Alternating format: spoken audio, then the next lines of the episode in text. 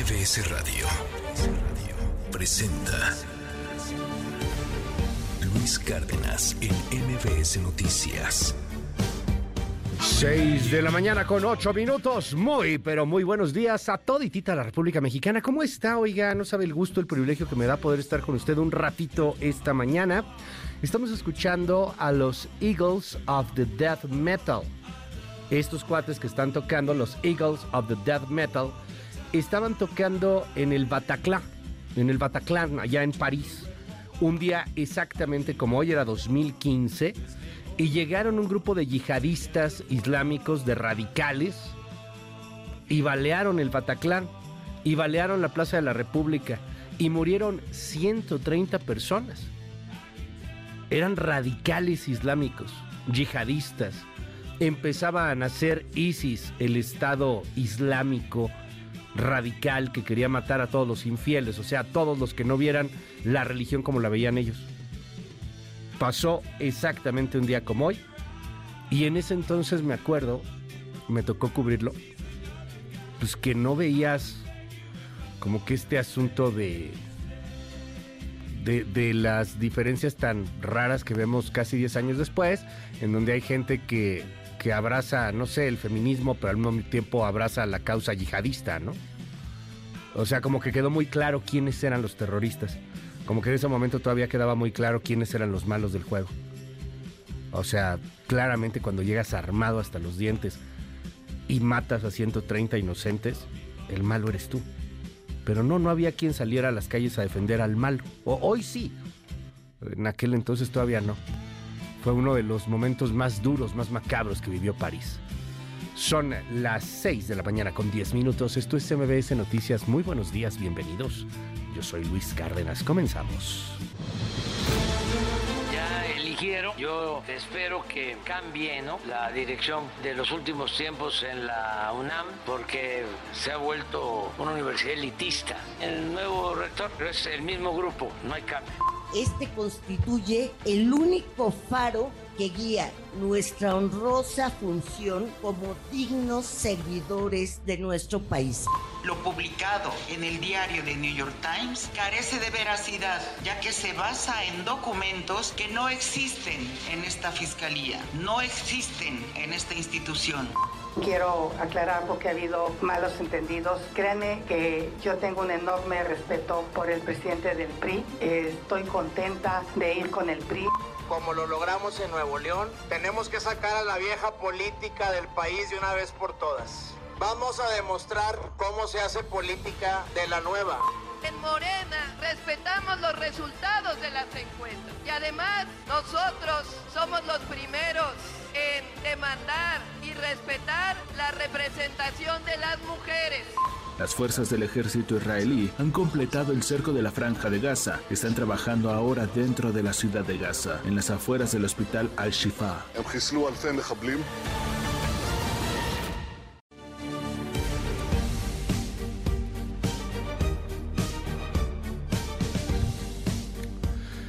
5571-131337, va de nuevo 5571-131337, nuestro WhatsApp abierto absolutamente para todo el auditorio. Son las 6 con 12 minutos.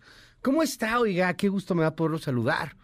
Qué gusto me va a poder estar con usted en esta mañana. Ya es lunes, vamos ya a la mitad de noviembre. Este año se finí, se acabó. En un mes ya estamos en pleno Guadalupe Reyes, ya en un mes es 13 de diciembre, andaremos amaneciendo las mañanitas de las lupitas y este año se fue, ya se acabó. Pero en la política, en eh, el contexto social, en todo lo que está pasando en eh, México y en el mundo, la cosa está convulsa, está fuerte, está muy intensa. Vamos a platicar de varios temas el día de hoy, hay varias cosas que están en la palestra y pues bueno, entrémosle con todo. Hoy, hoy lunes, ¿cuál viernes? Ya quisiera, no. Lunes 13 de noviembre, hoy lunes 13 de noviembre, año 2023. Comenzamos. El presidente López Obrador criticó al rector electo de la UNAM, mismo de los elitistas, dijo. El aeropuerto de Acapulco reanuda operaciones comerciales el lunes a fin de tener también un puente humanitario aéreo. Morena anuncia a coordinadores estatales de la defensa de la 4T. Hay algunas sorpresas, algunas otras no tanto. Clara Brugada gana. Gana a García Harfush. Por encuesta, no. Por simpatías, tampoco. De hecho, García Harfush gana la encuesta, pero por cuestiones de género se le otorga la candidatura a Clara Brugada. Interesante lo que está sucediendo en Morena con los grupos que ganaron y los grupos que se quedaron con las ganas. Un juez frena por tiempo indefinido la extinción de fideicomisos en el Poder Judicial Federal. La Fiscalía Capitalina acusa al New York Times de sembrar mentiras sobre espionaje. Evalúa Benjamín Netanyahu posible acuerdo con Hamas para liberar rehenes. MBS Noticias con Luis Cárdenas.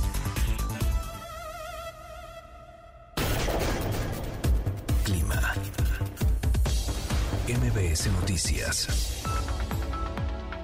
Hola Luis, buen día, te saludo esta fresca mañana a ti y a tu auditorio que nos escucha para compartirles el pronóstico del tiempo para este día. Les comento que el frente número 9 continuará estacionado desde el norte del Golfo de México hasta el sur de Veracruz. Además, un canal de baja presión se extenderá sobre el sur del Golfo de México y la corriente en chorro subtropical continuará aportando humedad hacia los estados del norte y noreste de México, por lo que estamos pronosticando lluvias puntuales intensas en el sur de Veracruz, Tabasco y Chiapas, así como lluvias de fuertes a puntuales muy fuertes en el noreste y sureste del territorio nacional. Asimismo, la masa de aire frío asociada al frente mantendrá el ambiente frío a muy frío al amanecer en zonas altas del norte, noreste, oriente y centro del país y hacia horas de la tarde ambiente fresco a templado en estas regiones. Además, continuará el evento de norte con rachas de 60 a 80 kilómetros por hora en el istmo y golfo de Tehuantepec con oleaje de 1 a 3 metros de altura en zonas de Tamaulipas, Veracruz y igualmente en el golfo de Tehuantepec. Finalmente, un canal de baja presión sobre el occidente, centro y sur del territorio nacional, aunado al ingreso de humedad, originarán lluvias e intervalos de chubascos, los cuales se podrían acompañar de descargas eléctricas, rachas de viento y posible caída de granizo en las regiones mencionadas, presentándose lluvias muy fuertes en la península de Yucatán. Finalmente, para el Valle de México estamos pronosticando ambiente fresco y frío en zonas altas de la región, además de posibles bancos de niebla. En el transcurso del día se prevé el incremento de nubosidad con prioridad para algunas lluvias aisladas en la Ciudad de México y chubascos en el Estado de México, los cuales podrían acompañarse de descargas eléctricas y no se descarta la caída del granizo. El viento soplará de del norte y noreste con rachas que podrían alcanzar los 45 kilómetros por hora. El ambiente será cálido con una temperatura máxima de 24 a 26 grados Celsius para la Ciudad de México, mientras que para Toluca, la capital del Estado de México, será de 21 a 23 grados Celsius. Luis, este fue el pronóstico del tiempo desde el Servicio Meteorológico Nacional. Les informó Anaya Aguirre. Que tengan un excelente inicio de semana.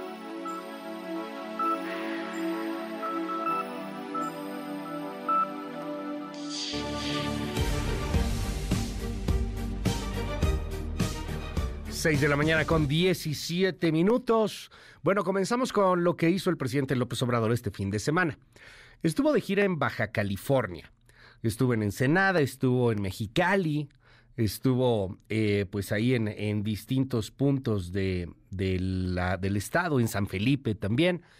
Y, ahí en, eh, en Baja California, en Ensenada, el presidente López Obrador advirtió que para poder quitar los programas sociales, la oposición tendría que alcanzar mayoría calificada en el Congreso, o sea, el 66%. El presidente va con todo con su plan C.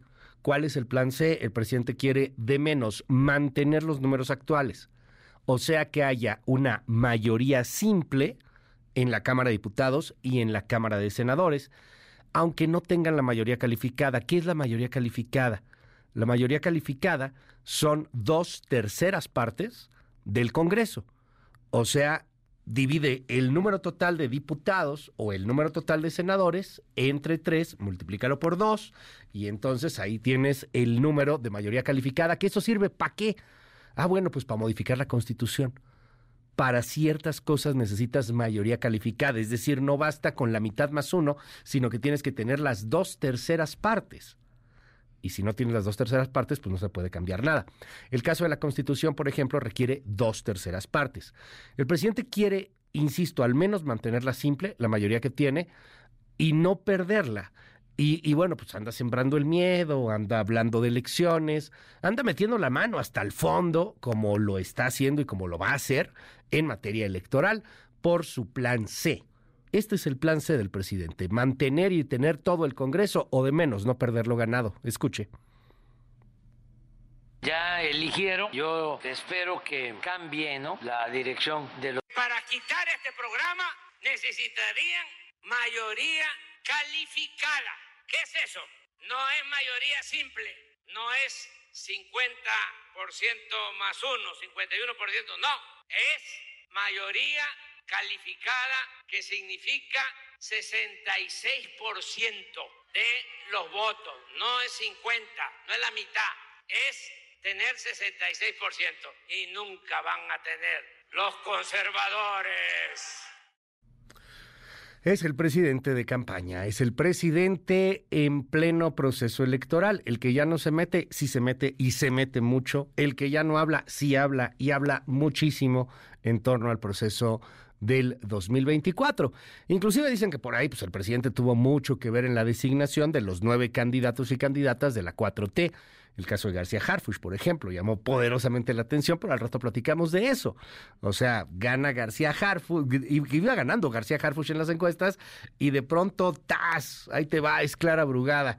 Al menos en el corrillo político, en los dimes y diretes, en los rumores se habla de que pues, fue un presidente que quiso ahí imponer a su, a su candidata el candidato de Claudia Sheinbaum era García Harfush, o eso lo ve una parte importante del espectro político, y eh, la candidata, pues preferente del Obrador era más bien Clara Brugada, mucho más a la izquierda, pero también está ahí el tema de las bases y el tema de cómo protestaron y el tema de cómo le vaciaron el Estadio Azul a Claudia Sheinbaum y cuando estuvieron en la arena los gritos impactantes de Clara, Clara, Clara, ¿se acuerda? Eso, eso es la parte radical de la 4T, la izquierda recalcitrante, la que en gran parte añora Cuba, la que en gran parte llega a tener admiraciones hacia Venezuela, esa izquierda recalcitrante. Y de esa izquierda recalcitrante, pues es el presidente. Y, y, es la izquierda que de alguna u otra manera ganó no solamente, no solamente en la Ciudad de México, en varios estados. Ya lo platicaremos más tarde. Pero es la izquierda que critica todo, es la izquierda que ve todo polarizado, es la izquierda que ve las cosas maniqueas, como el presidente contra el rector de la UNAM, el nuevo rector. Pues no le gustó, no le gustó, no, no es lo que él quería. Entonces, obviamente, se lanza con todo. Todavía ni empieza, no, no, no ha dado ni discurso inaugural el rector eh, Lomelí y se lanza con todo el presidente, diciendo que pues, él es de los elitistas, que es lo mismo. Esa es la izquierda que, a final de cuentas, insisto, se ha apoderado por completo de Morena y de la 4T, para que nos quede claro cómo vienen los guamazos en los siguientes meses. Espero que cambie ¿no? la dirección de los últimos tiempos en la UNAM porque se ha vuelto una universidad elitista. El nuevo rector es el mismo grupo, no hay cambio. Creo que era secretario del rector actual y de Lorenzo Córdoba y del otro que estaba en el INE. Ciro Murayama. Ciro Murayama, de ese grupo. Bueno, mientras la grilla a todo lo que da, también la desesperación en Acapulco a todo lo que da.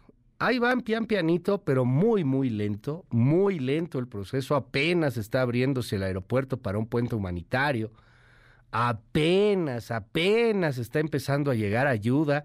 Y no a todas las colonias, perdón, no es cierto, no está llegando a todas las colonias.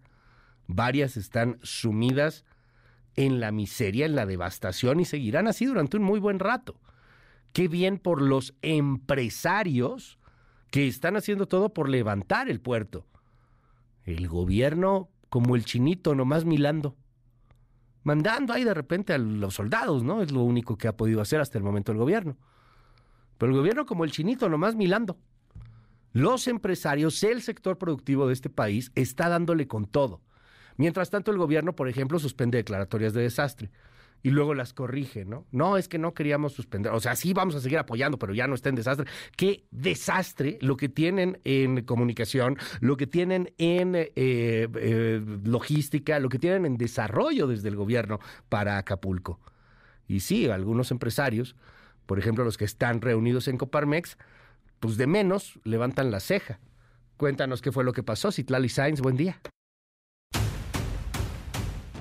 ¿Qué tal Luis? Buenos días a ti, buenos días también a nuestros amigos del auditorio. Como inaceptable e indolente calificó la Coparmex que se haya decretado el fin de la declaratoria de emergencia en Acapulco y en Coyuca de Benítez, pues es darle la espalda a miles de familias damnificadas que ni siquiera tienen agua potable. La Coparmex explicó que ninguna ayuda será suficiente si no va acompañada de presupuesto público y acciones de gobierno que garanticen los servicios básicos para la gente de Acapulco y municipios aledaños. La Confederación dijo que algo muy muy alarmante es que los diputados ni siquiera asignaran recursos del presupuesto de egresos de la Federación para atender el desastre en Acapulco, pero sí a los proyectos prioritarios del Ejecutivo como el Tren Maya y 30% más al programa de adultos mayores, justo en un año en el que se elegirán más de 20 mil cargos públicos, entre ellos la Presidencia de la República, gubernaturas y la Jefatura de Gobierno. Pero Luis, los detalles los tendremos más adelante.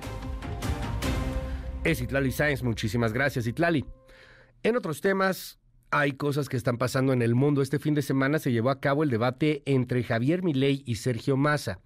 El próximo domingo hay elecciones en Argentina.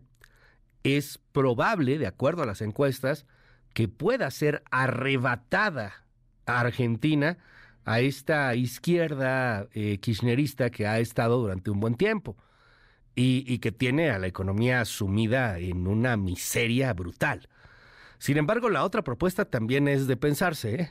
Javier Milei es un anarcocapitalista, un tipo ultra radical, que este fin de semana, por cierto, juntó los apoyos de Vicente Fox y de Felipe Calderón.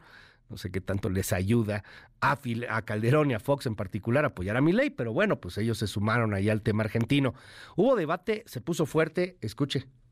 ¿A cuál le creemos? ¿Al que mintió en lo de Feynman o al que miente esta noche? Muy fácil. Si un mentiroso dice que alguien es un mentiroso, ese que está siendo acusado es el que dice la verdad. Digamos, porque si vos fueras Pinocho ya me hubieras lastimado un ojo. Javier, entiendo que hiciste tu carrera más que como economista, como estandapero de televisión, pero desgraciadamente lo que está en juego hoy es el futuro de los argentinos. Bueno, y así más o menos se puso el nivel. Hay algunas cosas durísimas que se dijeron. Ahí van, este domingo deciden en Argentina si va mi ley o si se queda Massa. Digo si se queda porque si se queda pues el partido actual, el oficialismo se va a poner interesante. Pero en España la cosa también convulsa, protestas. ¿Por qué? Carlos Rubio, buen día. Buenos días, Luis. Cientos de miles de personas acudieron ayer domingo a las concentraciones convocadas por el Partido Popular en toda España contra la ley de amnistía que disculpa a cientos de personas que participaron en el movimiento secesionista de Cataluña en 2017, pactada entre el Partido Socialista Obrero Español y los partidos independentistas catalanes como parte de los acuerdos para asegurar la investidura de Pedro Sánchez como presidente de España. Manifestaciones apoyadas incluso por el partido de ultraderecha Vox, que se sumó a las protestas organizadas por la formación política liderada por Alberto Núñez Feijóo para hacer una demostración de firmeza y moderación ante una ley que consideran pone en peligro la democracia y para marcar la diferencia con las protestas que, promovidas por la ultraderecha, desde hace varios días han estado asediando las sedes del PSOE y en más de una ocasión han acabado con disturbios, detenidos y heridos. Luis, los detalles más adelante. 6 de la mañana con 27 minutos, ya con 28 en este momento. Pásela maravillosamente. Recuerde, todo esto pues también pasará, las cosas malas también pasará, aceptemos, luchemos por lo que podemos cambiar. No se olvide de sonreír, es importante. Nos hace sentir bien, aunque sea por un momento. 6 con 28. ¿Cómo va a estar la prensa internacional el día de hoy? ¿Y qué dicen también en los chismarrajos de los trascendidos? Seguimos, esto es MBS Noticias. Primeras planas. El Universal. Advierten poca capacitación de controladores aéreos. Expertos en aviación alertan que formación requerida en México es mínima, lo cual eleva el riesgo de accidentes. Auditoría detecta asignación de plazas a perfiles inapropiados. Milenio. Sheinbaum propone a empresarios de Nuevo León plan energético de 30 años, estrategia para combatir cambio climático y atraer inversiones al país. Invitación a Saldívar, García Harfuch y De la Fuente para armar proyecto de nación. Reforma. Asaltan a balazos en la México Querétaro. Acusan transportistas complicidad de elementos de Guardia Nacional. Persiguen criminales a camiones, causan accidentes y roban productos high-tech. Excelsior. Morena confía en su poderío rumbo a 2024. Aliados en riesgo de perder registro. Encuestas encargadas por el partido lo colocan en una ventaja de hasta dos dígitos sobre la oposición. Un documento interno resalta su crecimiento electoral. Animal político. Samuel García e Indira Kempis se inscriben como precandidatos de Movimiento Ciudadano. Ebrard no se registra. La jornada. Éxito de la vacuna cubana Abdalá pese a campaña en contra. Ninguna muerte por COVID-19 en la isla desde hace 18 meses. El financiero. No habrá recortes continuos en tasa de Banjico, explica la gobernadora del Banco Central el cambio en guía futura. El economista. Reconstrucción de Acapulco avanza paso a paso, no sin imponderables. Las acciones prioritarias dan paso a la prevención de riesgos. Reporte Índigo. Se acomoda el tablero. Con la esperada definición de las candidaturas de Morena a las gubernaturas en juego, en la inscripción de los aspirantes de Movimiento Ciudadano a la silla presidencial, las fichas del tablero político rumbo a los comicios de 2024 comienzan a definirse, aunque podría haber rompimientos y cambios de camiseta en los próximos días. El Sol de México. Surgen al menos 20 grupos criminales durante la 4T. Según informes de seguridad presentados en la mañanera, se reconocen desde cárteles del narcotráfico y células afiliadas hasta bandas de huachicoleros. La prensa. Paralizados. Pide el sindicato del metro mejorar movilidad, construir nuevas e invertir en metrobús y tranvías. La crónica. Samuel se registra como precandidato presidencial de Movimiento Ciudadano. La batalla es con Morena, el frente está frito, afirma a un gobernador de Nuevo León. Sheinbaum señala que ya es tiempo de que Yucatán sea parte de la 4T. MBS Noticias con Luis Cárdenas.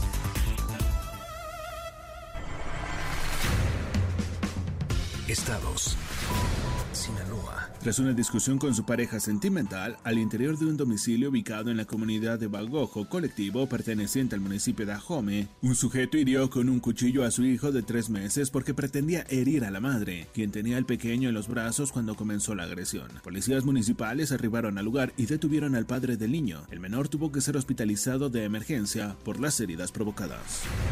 Zacatecas. Este fin de semana se registró una jornada violenta en la entidad. El sábado fueron localizados cinco cadáveres en la carretera federal número 25, en la entrada de Loreto. Otros dos cuerpos fueron hallados en la carretera estatal en el municipio de Guadalupe. En la capital zacatecana, tres policías estatales fueron asesinados en un enfrentamiento armado y tres agresores fueron abatidos. Finalmente, este domingo, dos hombres que viajaban en un autobús fueron asesinados por sujetos armados en Fresnillo. El cuerpo sin vida de una mujer fue encontrado ese domingo a la altura del kilómetro 41 de la autopista a Nuevo Laredo, en el municipio de Salinas Victoria. De acuerdo con los primeros reportes, el cadáver de la víctima, que hasta el momento permanece sin identificar, fue hallado emplayado con cinta de plástico cerca de la zona conocida como Rancho San Andrés. Chihuahua. Elementos de la Fiscalía Anticorrupción del Estado detuvieron este domingo a la alcaldesa de Nuevo Casas Grandes, Cintia Ceballos, en la colonia Centro, en el municipio que gobierna, mientras viajaba a bordo de una camioneta en seguimiento a una orden de aprehensión en su contra por el delito de peculado agravado. Se espera que hoy las autoridades estatales den a conocer más detalles sobre las acusaciones en contra de la presidenta municipal. MBS Noticias con Luis Cárdenas. Titulares del mundo. New York Times, Estados Unidos. Aprueba la afirmación de que jamás tiene túneles bajo un hospital.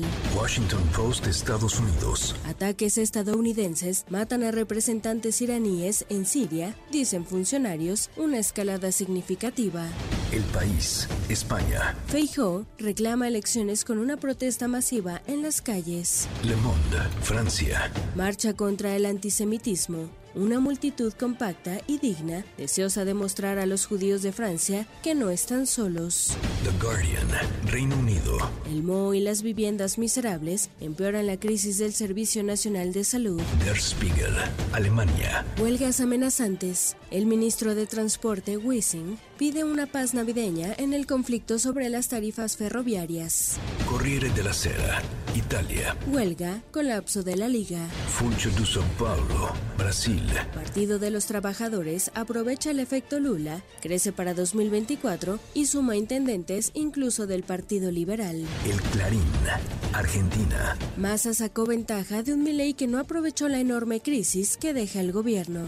Al Jazeera, Medio Oriente. Aumenta el número de muertes infantiles en el hospital Al-Shifa de Gaza, Ministerio de Salud. En un momento regresamos. Continúa con la información con Luis Cárdenas en MBS Noticias.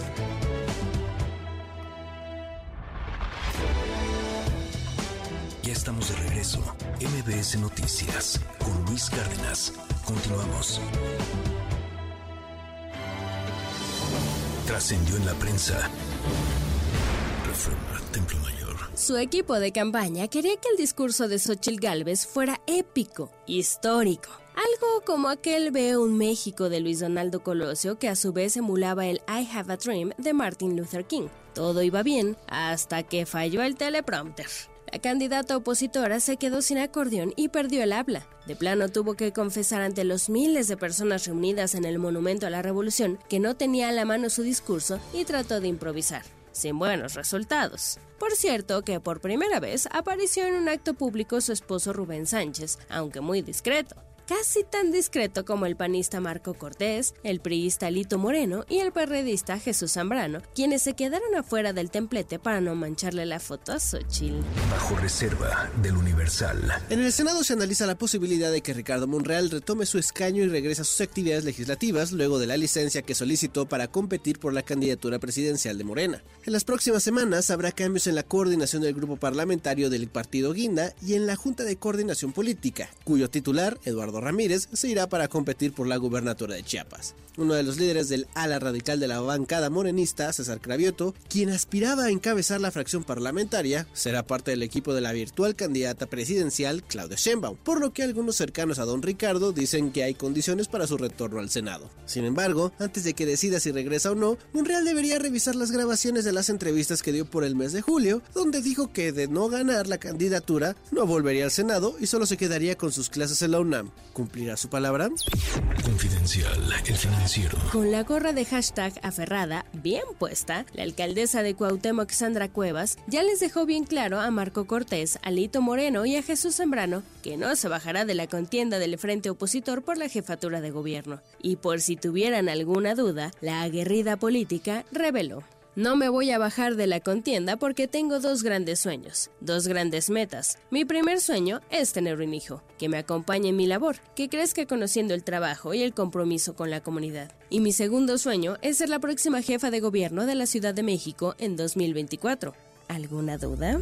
Trascendió de milenio. Que cuando Marcelo Ebrard reaparezca hoy para anunciar su futuro político, todas las posibilidades de ser candidato presidencial habrán caducado. No tendrá espacio en Morena, la silla de la oposición nunca fue para él, las puertas de Movimiento Ciudadano se cerraron anoche, mientras que la vía independiente se le fue de las manos hace varias semanas. Sea cual fuere su decisión, de tanto pensarla se le terminó el tiempo y su nombre no aparecerá en la boleta de 2024. Hoy sabremos qué sigue para el ex canciller.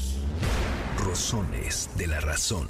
Y fue el diputado Ignacio Mier quien finalmente puso fin al berrinche que inició el viernes pasado cuando le anunciaron que en la encuesta para nombrar al coordinador de la defensa de la transformación en Puebla y futuro candidato a la gubernatura había sido vencido por su primo, el senador Alejandro Armenta. Ayer ya apareció, tal y como lo había ofrecido para dar su brazo a torcer, y nos comentan, tomar el nada despreciable premio de consolación, la posibilidad bastante amplia de obtener una senaduría. Ah, pero llamó la atención que no mencionara como sí han hecho otros derrotados en el proceso interno a quien lo superó, y en cambio, sí advirtiera que dentro de Morena hay grupos de interés que lejos de impulsar la transformación buscan beneficios personales y que es necesario Así que nos dicen en Puebla, unidad, unidad, lo que se dice unidad aún está por verse, ¿eh?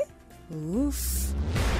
Pepe Grillo de Crónica. Clara Brugada era una buena candidata. Venía de dejar saldo positivo en una alcaldía compleja como Iztapalapa. Es reconocido su liderazgo entre el sector duro de Morena en la Ciudad de México, incluidos los cuadros incrustados en la Secretaría General de Gobierno. No sufrió de falta de presupuesto y contó con el respaldo de la prensa afín a su proyecto. Esa prensa se lanzó a dentelladas contra García Harfuch. A pesar de todo eso, de que Clara asegurara incluso que había un empate técnico, lo cierto a la hora de la verdad es que Omar la venció en las encuestas por 14 puntos, que son un montón. La nominación, sin embargo, quedó en poder de Brugada, pero nadie puede pasar por alto lo abultado de su derrota que deja a Morena Ciudad de México una tarea ardua para los meses por venir. Hoy por hoy, García Harfush es uno de los activos principales de la 4T. La pregunta pertinente para las siguientes semanas es qué harán con él y la doctora Shemon para aprovechar los inusitados niveles de aprobación en un escenario de fuerte competencia. Rayuela de la jornada. Laboriosas, abnegadas e infatigables, las víctimas del huracán Otis se empeñan día a día en dejar atrás la adversidad. En un momento regresamos. Continúa con la información con Luis Cárdenas en MBS Noticias.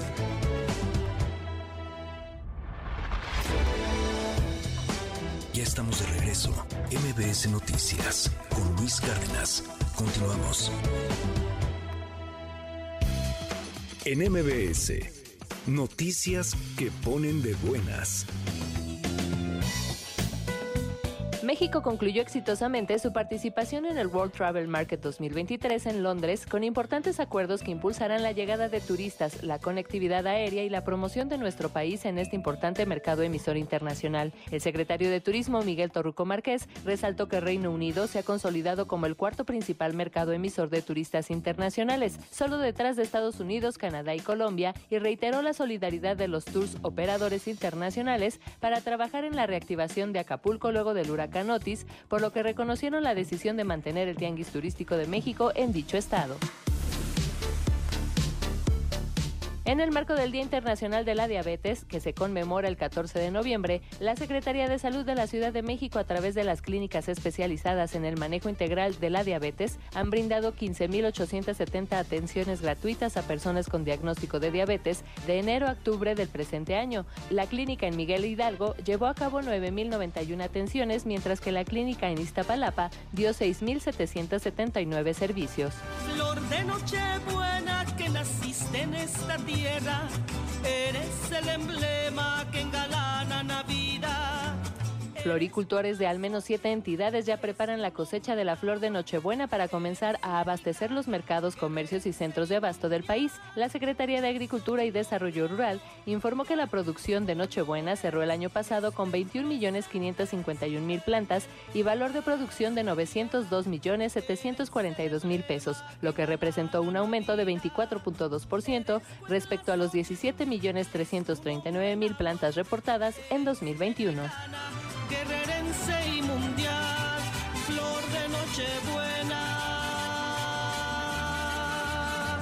Mundial. MBS Noticias con Luis Cárdenas. La agenda del día. A las 7 de la mañana, hora local, el presidente López Obrador encabezará una conferencia de prensa desde Cajeme, Sonora. Más tarde, a las 12.30 horas, tendrá una reunión con autoridades tradicionales yaquis en Guaymas, Sonora.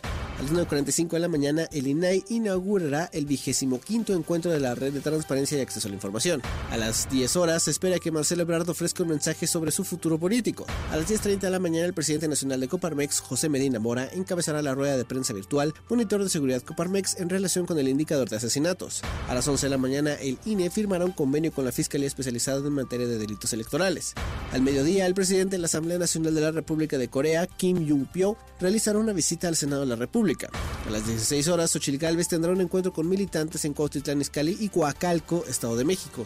A las 17 horas, la Comisión Temporal de Debates del INE tendrá una sesión donde se discutirá el anteproyecto por el que se emiten las reglas para la celebración de los debates entre las candidaturas a la presidencia de la República y los criterios objetivos para la selección de las y los En Nueva York, la ONU pondrá sus banderas a media asta y celebrará un minuto de silencio en homenaje al centenar de sus funcionarios muertos en la guerra de Gaza por los bombardeos de Israel. En Seúl, el secretario de Defensa de Estados Unidos, Lloyd Austin, presidirá con su homólogo surcoreano Shin Won-sik la reunión consultiva de seguridad anual entre los dos países. Y en Viena, la Organización de Países Exportadores de Petróleo publicará su informe mensual sobre el mercado petrolero.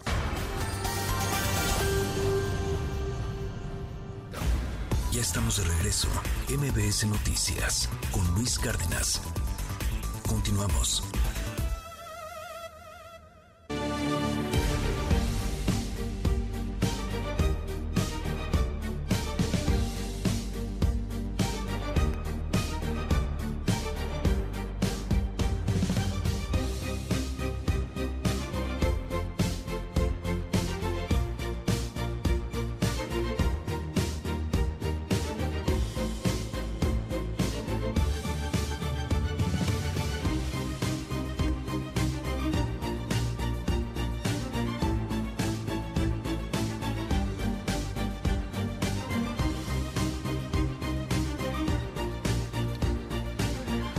Las 7 de la mañana con dos minutos. Muy, pero muy buenos días a toditita la República Mexicana. ¿Cómo está? Qué gusto me da poderlo saludar en esta mañana. Ya es lunes, es lunes 13 de noviembre, el año 2023. Se nos fue el año, ya se nos fue como arena entre las manos. Adiós, a ver, ya estamos con la idea del 20 de noviembre, con las fiestas, con las pachangas. Ya andamos en otro lado ya totalmente en otro lado. Hablando de pachangas y de fiestas, cuídese. Si se va a poner hasta el cepillo, no maneje. No le vaya a pasar lo que le pasó al señor ese en la Diana Cazadora. ¿Vio el video? Yo vivo muy cerca ahí de la Diana Cazadora y todavía al día siguiente estaban limpiando. Se trepó el cuate, ¿no? No sabemos si es que iba en estado de ebriedad, o al menos yo no me, no me enteré de ese tema. Me enteré que el cuate estaba detenido, estaba en custodia, pero no sé si era porque estaba en estado de ebriedad. Pero ¿cómo tendrías que venir, papácatela, subirte a la Diana Cazadora? O sea, estás. Cuídese, si, si se va a poner hasta el cepillo, pida un taxi de aplicación, hay un friego o hay un friego de servicios ya hoy ya hoy es muy fácil, por Dios. Entonces cuídese mucho. Este, lo ideal es que pues no haya excesos, ¿verdad? Pero ya cada quien sabrá qué hace con su vida. Qué gusto me da poderlo saludar. Hay harta, pero harta información. Más tarde voy a platicarle de lo que está pasando con la inseguridad en este país. Están asaltando en la México Puebla y están asaltando en la México Querétaro. Lo que pasó en la México Puebla, el video es escalofriante.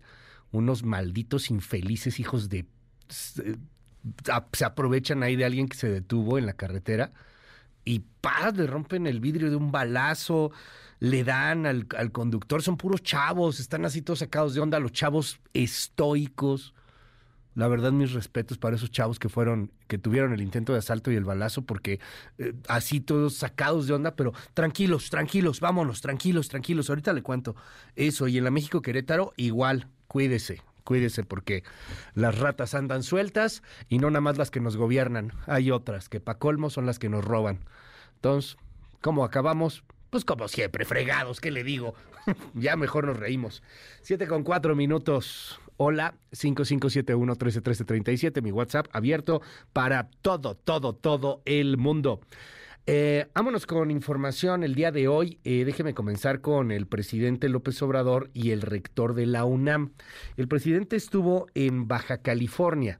Ahí en Baja California habló de los programas sociales, habló de su plan C, le metió tremendo beso a la diputada Julieta Ramírez. Por, menos de ese beso ya, ya, ya pasó lo que pasó en España, ¿no? Con Rubiales y, y Jenny Hermoso. Pero bueno, pues al presidente no creo que le vaya a pasar mucho. Este, la diputada, pues tampoco parece que esté enojada con lo del beso. Qué cosa lo del beso. Al rato hablamos un poco más de lo del beso, pero sí se puso interesante ese asunto y el escandalote del, del beso, ¿no? Este, pues eh, Julieta Ramírez es una diputada de la 4T, es de Tecate, y, y bueno, pues ahí estuvo Ahí estuvo el presidente en, en, varias, eh, en varias jornadas, en varias cosas de chamba en Baja California, pero entre las cosas que dijo, llamó una que, hubo una llamó mucho la atención y fue cómo se lanzó contra el rector de la Universidad Nacional Autónoma de México, contra el nuevo rector que todavía ni siquiera llega, que no ni ha, ni ha abierto la oficina y ya se fueron con todo contra él. Rucio Méndez, buenos días. Buenos días. Para el presidente Andrés Manuel López Obrador, no hay cambios en la Universidad Nacional Autónoma de México con la llegada de Leonardo Lomelí a la rectoría. Ya eligieron, espero que cambien la dirección de los últimos tiempos en la UNAM porque han limitado mucho el avance de la universidad. Se ha vuelto una universidad elitista al grado que el Instituto de, Investigaciones Jurídicas lo manejan egresados Ojalá y cambie eso. Este nuevo rector es de el grupo que ha dominado en economía. Nunca se opusieron a la política económica neoliberal que predominó durante 36 años. Nunca protestaron cuando estaban saqueando al país. Y de ahí viene el nuevo rector, pero Ojalá, porque es nuestra alma mater, es una universidad importantísima, pero es el mismo grupo, no hay cambio. Creo que era secretario del rector actual y de Lorenzo Córdoba, el que estaba en el INE, y del otro que estaba en el INE, Ciro Murayama, de ese grupo. Pero bueno, ya decidieron y ojalá, ¿no? Por el bien de la universidad. Nosotros siempre hemos sido respetuosos de la autonomía de la UNAM y él puede demostrar en poco tiempo que es distinto a Narro y a ¿eh? puede demostrarlo porque no dieron buen ejemplo. Es el reporte al momento. Gracias, Rocío Méndez. Luego de, todos estos eh, señalamientos, el pasado viernes, el eh, nuevo rector de la máxima casa de estudios de la UNAM, el doctor Lomelí Vanegas, estuvo aquí con mi compañera Ana Francisca Vega. Tuvieron ahí una conversación eh, muy interesante, vale mucho la pena consultarla y verla en mbsnoticias.com. Y entre otras cosas, esto fue lo que le dijo a Ana Francisca Vega en torno pues, a las críticas del presidente López Obrador. Yo creo que la universidad tiene que mandar una señal muy clara de el diálogo es la vía para poder construir consensos en beneficio del país. Y yo creo que precisamente ante la polarización que vivimos no solo en México, también en el mundo, hoy más que nunca las universidades y en particular la Universidad Nacional deben insistir en la importancia del diálogo, de la construcción de consensos para poder atender los problemas importantes. No me pongo el saco porque yo a lo largo de mi carrera académica he sido muy crítico del neoliberalismo. Si bien yo más bien me he dedicado a la historia económica, he escrito más bien sobre los periodos del porfiriato y de la posrevolución. MBS Noticias con Luis Cárdenas.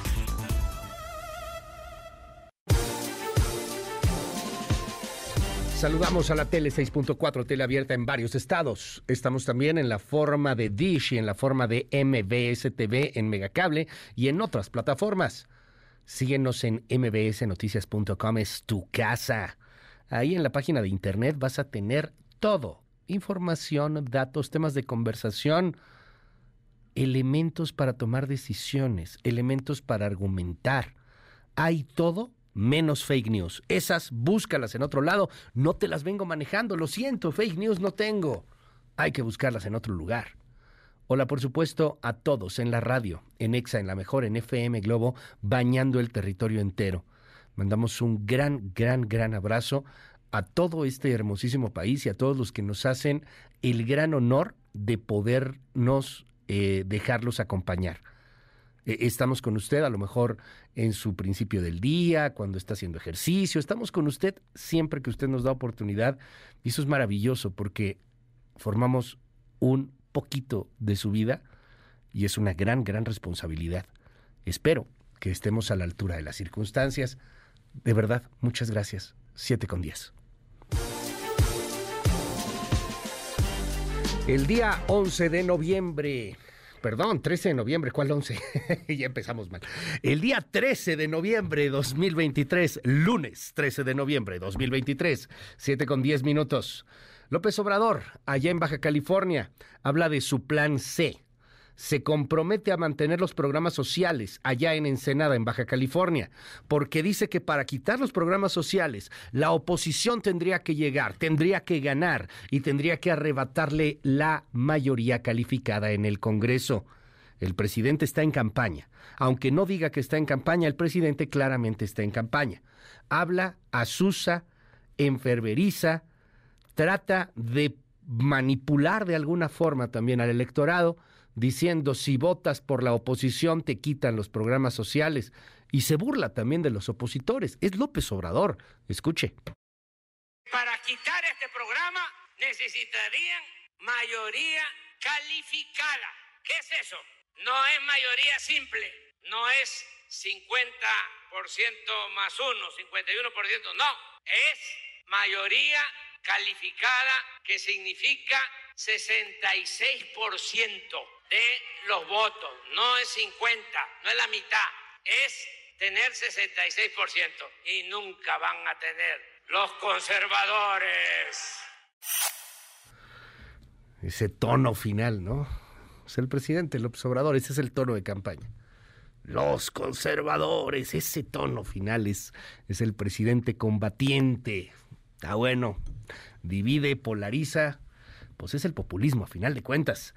En otros temas, un juez de distrito suspendió por tiempo indefinido la extinción de los fideicomisos del Poder Judicial de la Federación, así como la entrega de los recursos a la tesorería. Mientras tanto, un tribunal colegiado declaró infundado el recurso de queja que interpuso la Cámara de Diputados para impugnar la suspensión provisional que se les concedió a juzgadores federales con residencia en Chihuahua. De momento, en resumen y en español, los fideicomisos del Poder Judicial siguen a la orden del Poder Judicial, continúan en las manos del Poder Judicial, no se los han retirado y esto va a terminar por definirse en algún juicio en la Corte, quizá hacia el año que entra, ya que este pues está terminando. De momento, insisto, pues, los fideicomisos siguen en manos del Poder Judicial, entonces este asunto de que se los han arrancado tampoco es del todo cierto. Hablando de Poder Judicial y de juicios, le cuento lo que está pasando con Jesús Murillo Caram. Un juez federal le negó al procurador Jesús Murillo Caram la pensión domiciliaria, por lo que va a continuar en la torre médica del penal de Tepepan, en Xochimilco. Zacatecas con un fin de semana violentísimo. Ahí donde gobierna David Monreal. El sábado fueron localizados cinco cuerpos en la carretera federal 25 otros dos cuerpos fueron hallados en la carretera estatal del municipio de Guadalupe. En la capital, en la capital de Zacatecas, tres policías fueron asesinados en un enfrentamiento armado y tres agresores abatidos, o sea, seis muertos en total. Y el domingo, ayer, dos hombres que viajaban en un autobús fueron asesinados por sujetos armados en Fresnillo. Zacatecas rojo, violento, como pocas veces, de por sí siempre violento, pero este fin de semana como pocas veces la violencia se desbordó del Estado.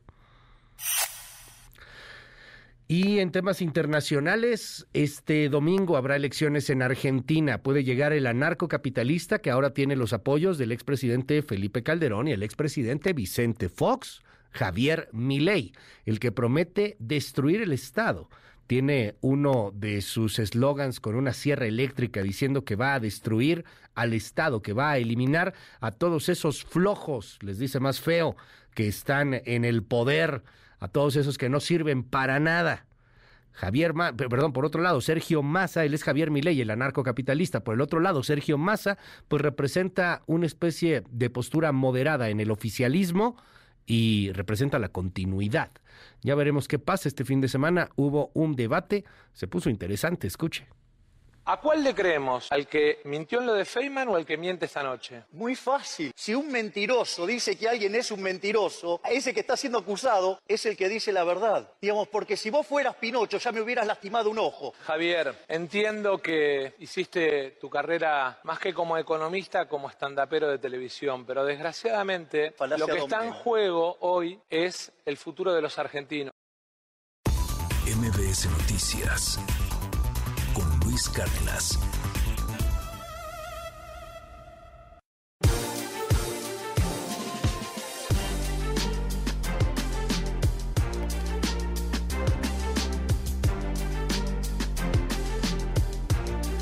Las siete y cuarto, siete con quince minutos. Está bueno. Oiga, gracias por los comentarios. 5571-131337, nuestro WhatsApp abierto para todo el mundo. Ya hay, hay mucha polémica que, con el asunto del beso, que porque nada más estamos haciendo quedar mal al presidente. No, nadie está haciendo quedar mal al presidente. El video del beso, ¿qué le gusta que tenga? ¿Cinco millones de reproducciones? O sea, entre todos los que han subido ese video a las redes sociales, fácil, te suma unas 5 millones de reproducciones, sin bronca, digo. Ayer andaba checando ahí algunas cosas en las redes y sí, sí estaba por todos lados. Ahí está lo del beso del presidente. El beso, el presidente le roba un beso a la diputada morenista Julieta Ramírez y la diputada postea en sus redes sociales pues que hay mucho amor y que hay mucho cariño y, y, ya pues se generó ahí gran polémica. ¿Por qué? Pues porque por un beso similar es que corrieron a Luis Rubiales de la Federación Española de Fútbol y es que también otro ministro en Europa del Este que le da un beso, o bueno, que quiso, que intentó dar un beso similar a una de, de, sus, de sus colegas ministras de otro país, también allá en Europa del Este, pues casi, casi que le cuesta la chamba, ¿no? Casi que le cuesta la renuncia, porque pues este ese asunto del feminismo y este este asunto de las protestas. No es nada contra el presidente, es información, ahí está, punto. Y pues llamó la atención, si no ha visto el video, pues imagínese. Por ejemplo, aquí mire, Manténgase fuera de los comentarios hirientes en contra de nuestro presidente porque usted solamente quiere defender a la derecha.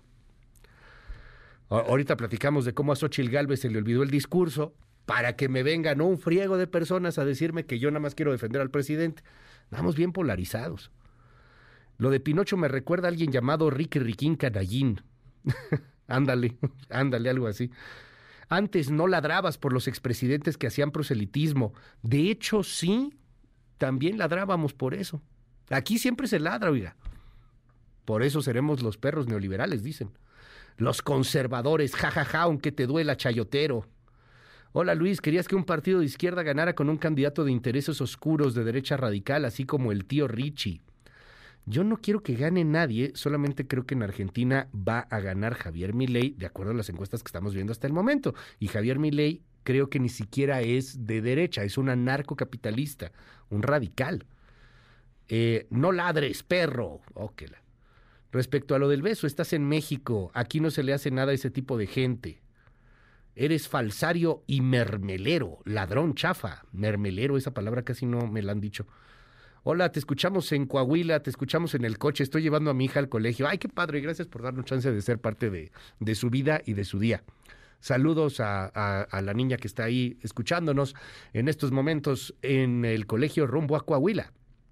Este, nos dicen aquí necesitamos un Miley en México. Yo no lo sé, es buen, buen debate, como no, hay que platicarlo. Eh, Luis, ¿no habría forma de aclarar lo que es izquierda y lo que es derecha? Ustedes son medios de comunicación, estaría padre. Va, va, nos la aventamos. Hola Luis, este, ¿qué dicen aquí? Eh, ojalá hagas este comentario que te acabamos de mandar. Ay Dios, es que está muy grande, no sé qué fue lo que pasó. Ahorita lo checamos con mucho gusto.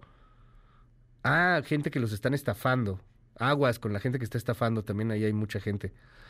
Eres una Luis, parece que esta persona la hicimos reír. Hola Luis, no hagas casa de los chairos, te estamos escuchando en Pénjamo, Guanajuato. Abrazo, abrazo a Pénjamo, saludos a Monterrey. Antes, este, allá abrazo a Monterrey. Odiaba tu noticiero, ahora lo amo. Está bien, hombre. del odio al amor hay un paso. 5571-131337 son 7 de la mañana con 19 minutos. Vámonos al momento de la politiquería de todos los días. Nosotros en Morena mandamos obedeciendo al pueblo de México. No mandamos por intereses personales, por intereses de uno, de otro. Aquí no hay acuerdos cupulares. Y por ello, en Morena respetamos los resultados de las encuestas. Superarme no fue sencillo, requirió valor y carácter. Pude haber claudicado muchas veces. Motivos y obstáculos no me faltaron. La verdad de las cosas es que lo he intentado más de una ocasión. Y ya se me fue el discurso.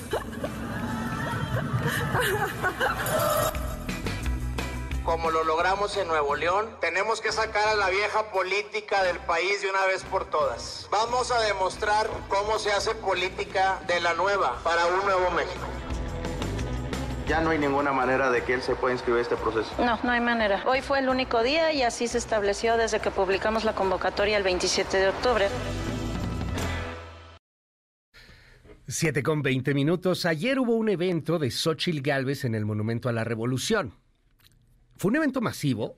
Eh, sí, llegó mucha, mucha gente al Monumento a la Revolución. Eso, eso hay que decirlo porque también en las eh, fake news pues hay quien está sacando fotografías de un evento vacío, ¿no? No estuvo vacío, la verdad es que sí estuvo lleno. Lo que pasa es que ponen fotos del evento al principio y ya cuando estaba Sochi y el discurso, pues el evento estaba lleno. Eh, lleno para el Monumento a la Revolución, que no es lo mismo lleno el Zócalo. Hay que poner las cosas en su justa perspectiva. Pasaron muchas cosas, una de ellas muy pues lamentable es que a Xochil Gálvez como que se le fue el prompter o se le fue el discurso, se le fue el avión y pues esta risa nerviosa, ¿no? Que de pronto escuchamos. El discurso era bueno, eh, pero pues al final parece que trasciende un poco más el asunto de que se le olvidó. Y no es menor, algo similar hubiera pasado en el otro lado. Cuando Claudia Sheinbaum no llenó el Estadio Azul, pues todo el mundo se fue contra Sheinbaum, ¿no? No llena el Estadio Azul, mire nada más, no tiene fuerza. Pues de la misma manera va a venir ahora el, el golpeteo hacia Xochitl Gálvez por, por la pifia, perdón, así son las cosas. Más allá de la pifia, René Cruz, ¿qué más dijo Xochil Gálvez? Muy buenos días. Hola Luis, amigos del auditorio, muy buenos días. Pues la precandidata presidencial Xochil Gálvez Ruiz afirmó Luis que el oficialismo tratará de dividir al Frente Amplio por México, esto a través de las mentiras, sin embargo advirtió que no se dejarán. Al ofrecer un mensaje con motivo de su informe eh, como senadora de la República, Luis y como bien comentabas, en donde pues hubo un pequeño pues eh, falla en el en el eh, sistema en donde estaba leyendo eh, su discurso, motivo por el cual pues tuvo que hacer una ligera pausa mientras se reponía el sistema en donde le estaban proyectando el discurso en el que aseguró Luis que pues ahora la esperanza ya cambió de manos, pues han dejado de lado las diferencias. Escuchemos. Tratarán de dividirnos, dirán mentiras sobre nosotros, pero sobre todo van a mentir sobre la realidad. No vamos a caer en su juego, pero que quede claro, tampoco nos vamos a dejar. Tengo la certeza de la esperanza, porque hemos dejado a un lado las diferencias y hemos puesto a México por encima de todos. Esta es la hora de la verdad, la hora de los resultados, no de los pretextos, la hora de la realidad, no de las mentiras, la hora del activismo, no de la propaganda. Y como bien comentabas también, eh, teniendo como escenario este monumento a la revolución, Galvez Ruiz evocó el discurso del ex candidato presidencial del PRI, Luis Donaldo Colosio, quien en aquella ocasión, ahí mismo en el Monumento a la Revolución, pues aseguró que México tenía hambre de sed y justicia, y en este sentido Xochitl Gálvez aseguró que esta sigue siendo una, una realidad para millones de mexicanos. Escuchemos. Hace casi 30 años, en este mismo lugar, Luis Donaldo Colosio veía un México con hambre y con sed de justicia. Hoy eso sigue siendo verdad. Millones de mexicanos siguen teniendo hambre de sed y de justicia. Tienen hambre de sed y de justicia los campesinos que ante la pérdida de sus cosechas los han abandonado a su suerte.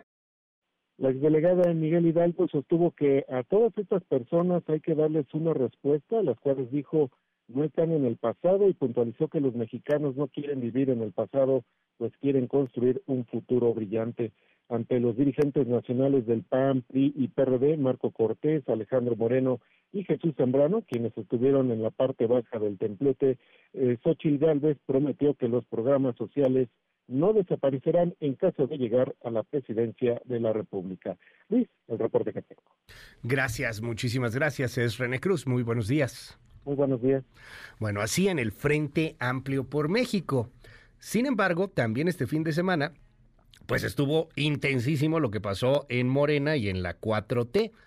A final de cuentas, la encuesta mágica, que yo creo que es el dedo mágico, escogió a los nueve integrantes, ¿no? A los nueve candidatos y candidatas.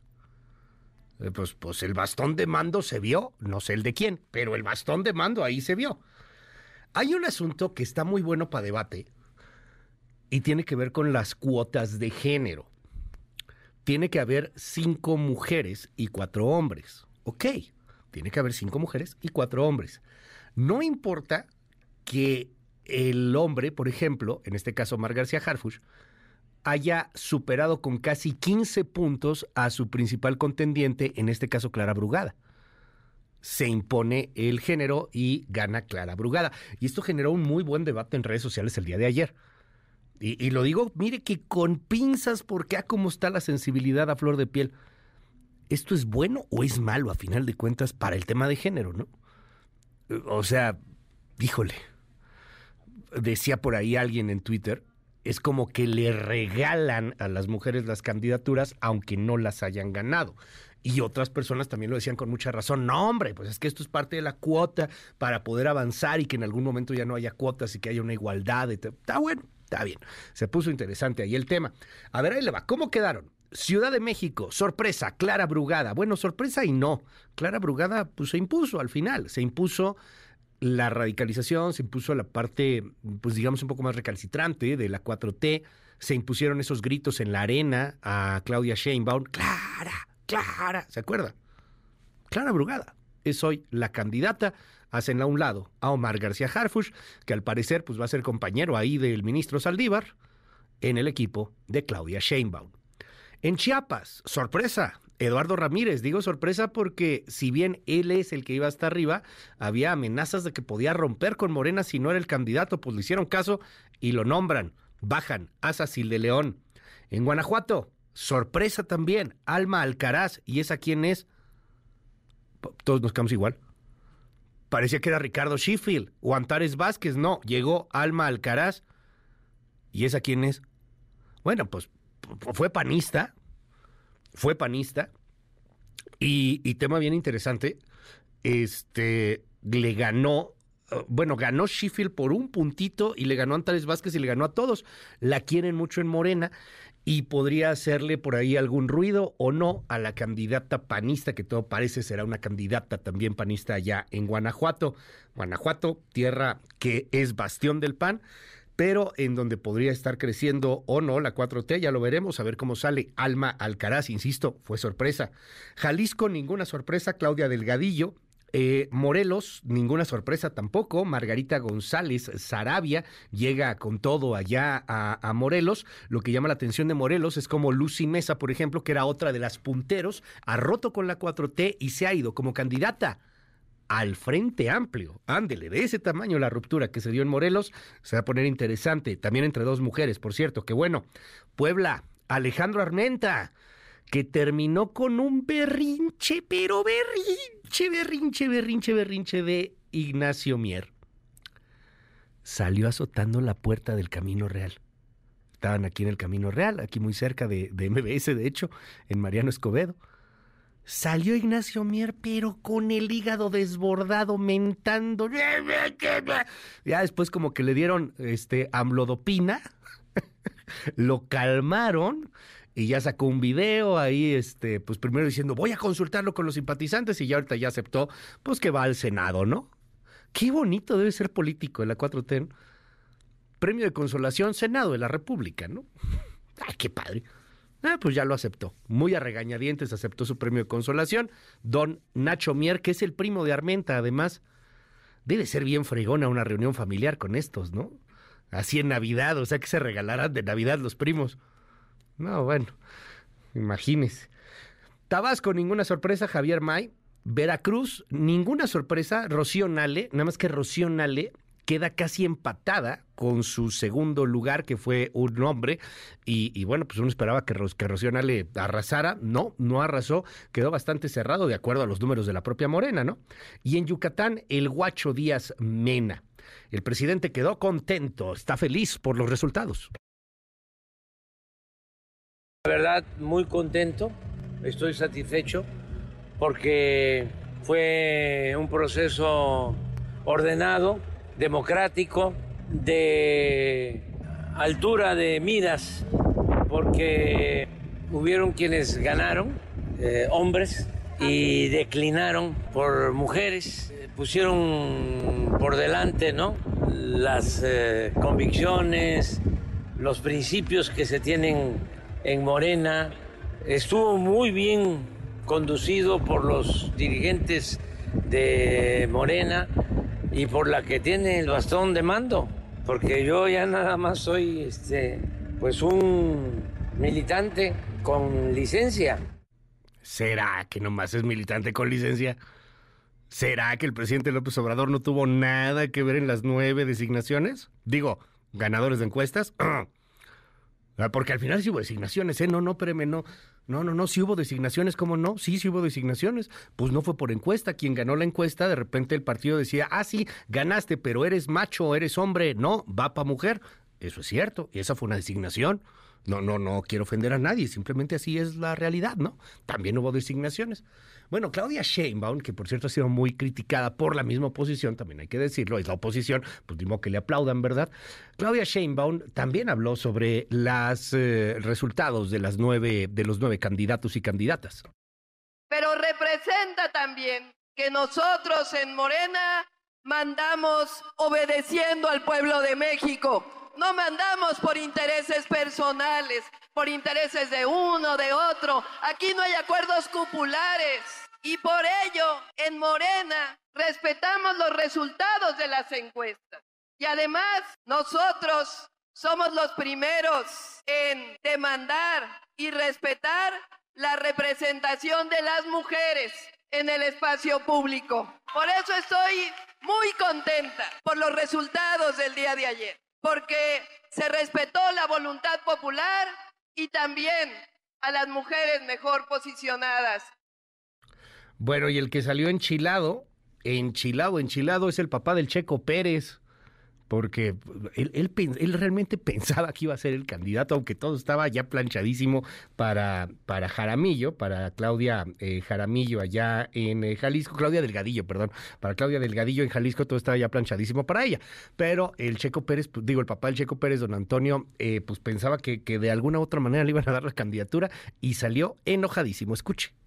¿Qué no te pareció el proceso? Que me la hayan dicho la encuesta antes de, o sea, cantada vale triple. O sea, les dijeron quién va a ser el ganador de la Así es, dos horas antes, yo ya no se los voy a decir, ya lo van a saber, por eso me estoy retirando. ¿Pero basado en los números? con los demás estados? A ver, yo estoy hablando de Jalisco, no estuve en las demás, compañeros. Yo estoy hablando que me sucedió a mí en lo personal. Estábamos mis seis compañeros que vamos por Jalisco y nos la cantaron dos horas antes de que nos la cantara nuestro presidente Mario Delgado. Díganme si es justo para mí quedar es no tener dignidad, yo no lo voy a soportar. Está bueno.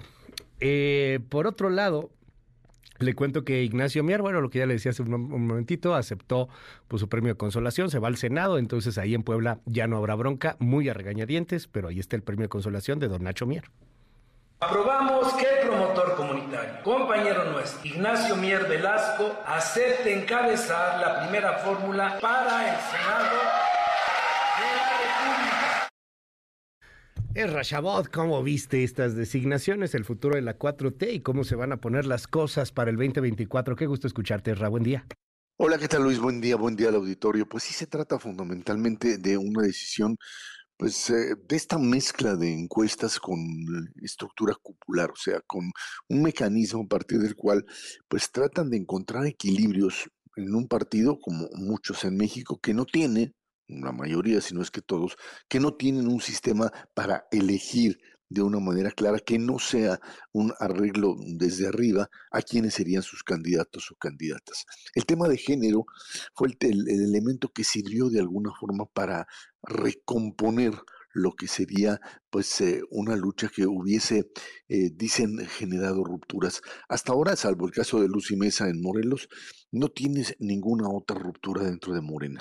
Esta idea de, pues, si no darles senadurías, eh, convertir a los derrotados en alguien que no pierde todo, pues es similar a lo que sucedía en la época del PRI, donde los destapes necesariamente eh, eran, eh, digamos, manejados a partir no de la, del aniquilamiento del propio contendiente, sino de la posibilidad de seguir operando, de seguir eh, siendo parte, pues también del presupuesto, por supuesto, pero más que nada de lo que podríamos llamar la lucha por el poder. O sea, espérate a la que sigue y probablemente allí, allí ganes. Es, es obvio que el tema de género eh, pues sirvió para muchas cosas y al presidente de la República le sirvió en la Ciudad de México para algo que era muy claro. Creo que es el, el, ejemplo más, eh, más claro de lo que de lo que representa esta, esta decisión. Eh, en el momento en que el famoso 5-4, o sea, cinco mujeres, cuatro hombres, se establece como mecanismo, le queda claro, y el presidente así es como lo maneja, por eso está tan contento, que la, la salida para la Ciudad de México en medio de una polarización, de un enfrentamiento, de una figura como García Jarruch que no era morenista o que no es morenista y que además pues representa por los nexos, por su pasado, una, una especie de pues eh, de mancha que difícilmente se la, se la van a perdonar en Morena, no porque no tenga la capacidad, por supuesto que la tiene y por supuesto que era un político que podía definitivamente Luis hacerle eh, daño a la, propio, a la propia oposición en la Ciudad de México, en la, en la, en la zona poniente, que se recuerda a partir de 2021 el famoso muro entre Oriente y Occidente, donde pues García Harfuch era sin duda alguna quien podía arrebatarle votos a la oposición, pero no, eso, eso no garantizaba su lealtad y su sometimiento, digamos, a lo que es pues la parte central de Morena y obviamente la figura presidencial. Por eso es que pues García Harfuch tiene que eh, hacerse a un lado y bueno, pues la propia Claudia Sheinbaum tiene que asumir claramente que pues hay alguien, en este caso el presidente de la República, que tiene por lo menos todavía en el marco de lo que serían las decisiones una palabra fuerte. Eh, que venga el presidente a decir que él no, nadie le preguntó si él no o él sí, pero lo que sí es cierto es que eh, pues todavía hay quien está ahí repartiendo el pastel como tal. Viene la parte eh, más importante de todo esto, que es empezar a medir eh, con la oposición, con el Frente Amplio Luis, la posibilidad de que la competencia sea válida. En el caso de la Ciudad de México, se da por descontado, y ese es un problema para el propio Frente Amplio eh, por México, la, la competitividad de una figura como la de Santiago Taboada. Aunque aunque hay que también hacer resaltar que eh, pues ahí están todavía figuras como Cházaro, como el propio Adrián Rubalcaba, diciendo que tienen posibilidad de competir también en el frente donde las reglas para la competencia pues se brincan de un momento a otro, le pueden generar todavía elementos de ruptura. Eh, insisto, estamos todavía en un sistema político que en lugar de avanzar ha retrocedido. El tema de las famosas encuestas, que son finalmente decisiones desde arriba, que se adaptan fundamentalmente a lo que pues requiere el grupo en el poder y específicamente el presidente de la República. Eh, esto eh, va a generar rupturas posteriores. Yo no lo creo. Eh, fundamentalmente en el caso de Morena vas a tener pocas de ellas porque tienen todavía eh, un margen amplio para repartir posiciones. Senaduría, eh, diputaciones coordinaciones, etcétera. Y en ese sentido, pues creo que solamente podrían salir aquellos que no son, digamos, significativamente poderosos dentro de la 4T. En todo caso, pues tendremos una competencia cerrada y lo que tú decías desde el principio del noticiero, un modelo de polarización total y absoluto en donde no hay medias tintas y en donde el adversario es concebido como un enemigo al que hay pues que eliminar como tal.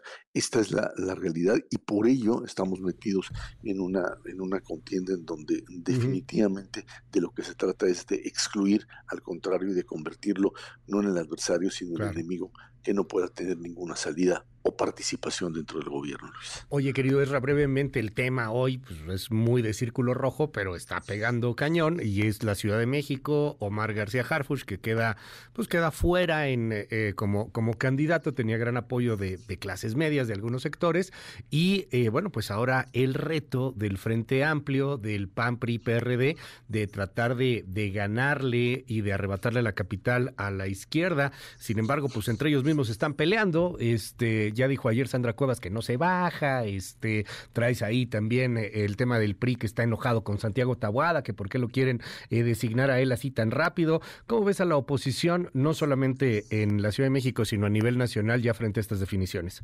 Eh, mira, yo te diría que, como hace un momento te mencionaba, en el caso de la Ciudad de México, la figura de Santiago Taboada ya fue lanzada como aquella que el PAN quitándose, por supuesto, en el tema de género, tanto la figura de Díaz Limón como la de Kenia Rabadán, diciéndoles, a ver, aquí el bueno, y siempre lo dijimos, dirían los panistas, pues es Santiago Taboada. El problema aquí radica en que, pues para ello, tienes que mm, de alguna forma cubrir las formas y parecería que esto es lo que no se ha hecho, a menos que sigan en el acuerdo anterior, te acordarás Luis, en donde se decía que pues tanto la presidencia de la República como la Ciudad de México serían para el PAN.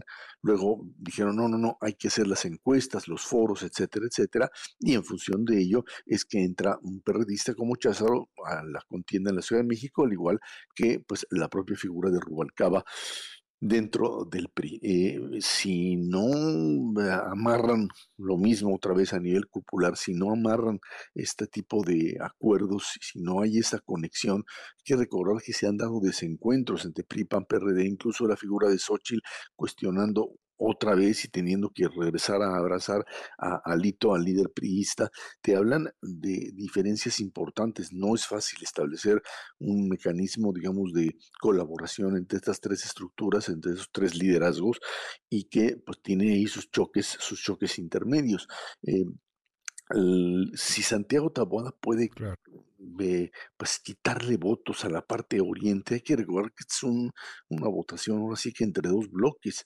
Eh, dudo que una clara brugada eh, a menos que pues ahora sí que tenga otro tipo de, de, atributos y de, y, de, mecanismos, pueda, digamos, brincar del oriente al occidente de la ciudad como para robarle algunos votos, cosa que Omar García Harfuch lo podría hacer sin ningún problema, pero veo a un Santiago Taboada que definitivamente frente a la parte oriental, o sea, a una, a una parte que difícilmente este, es accesible para, digamos, panistas, periodistas, que casi no existen ya, y perredistas en la Ciudad de México. Bueno, pues ahí está metido, metido el problema. Eso creo que es eh, importante entender en la Ciudad de México. Los dos bloques, tanto Brugada como el propio Taboada, más allá de acuerdos y rupturas internas, pues tienen sus territorios bien demarcados y hay que ver si pueden brincar al otro lado para hacerse de los votos que le puedan que le puedan dar el triunfo y a nivel nacional, bueno, pues esas esas eh, figuras, esas mancuernas, la de Xochitl Taboada por un lado y por el otro lado la de Claudia Sheinbaum con la propia Clara Brugada, pues te hacen ver definitivamente que no son, digamos, eh, la figura, por lo menos en la Ciudad de México, o por parte de la Ciudad de México, las figuras que pueden rebasar su ámbito local para convertirse en un apoyo a su candidata a nivel nacional. Gracias, Erra. Te seguimos en arroba y Muy buenos días. Gracias, Luis. Buen día. Está usted escuchando a Beatriz Gutiérrez Müller, la esposa del presidente López Obrador. No le gusta a ella que le digan la primera dama, pero bueno, pues es Beatriz Gutiérrez Müller. Hoy cumpleaños el presidente.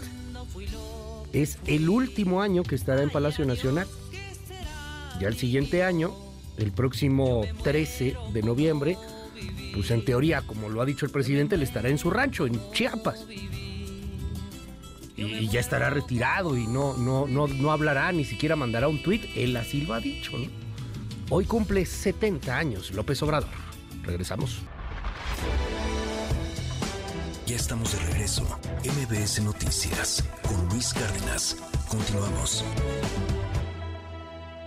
Deportes con Eduardo Chabot.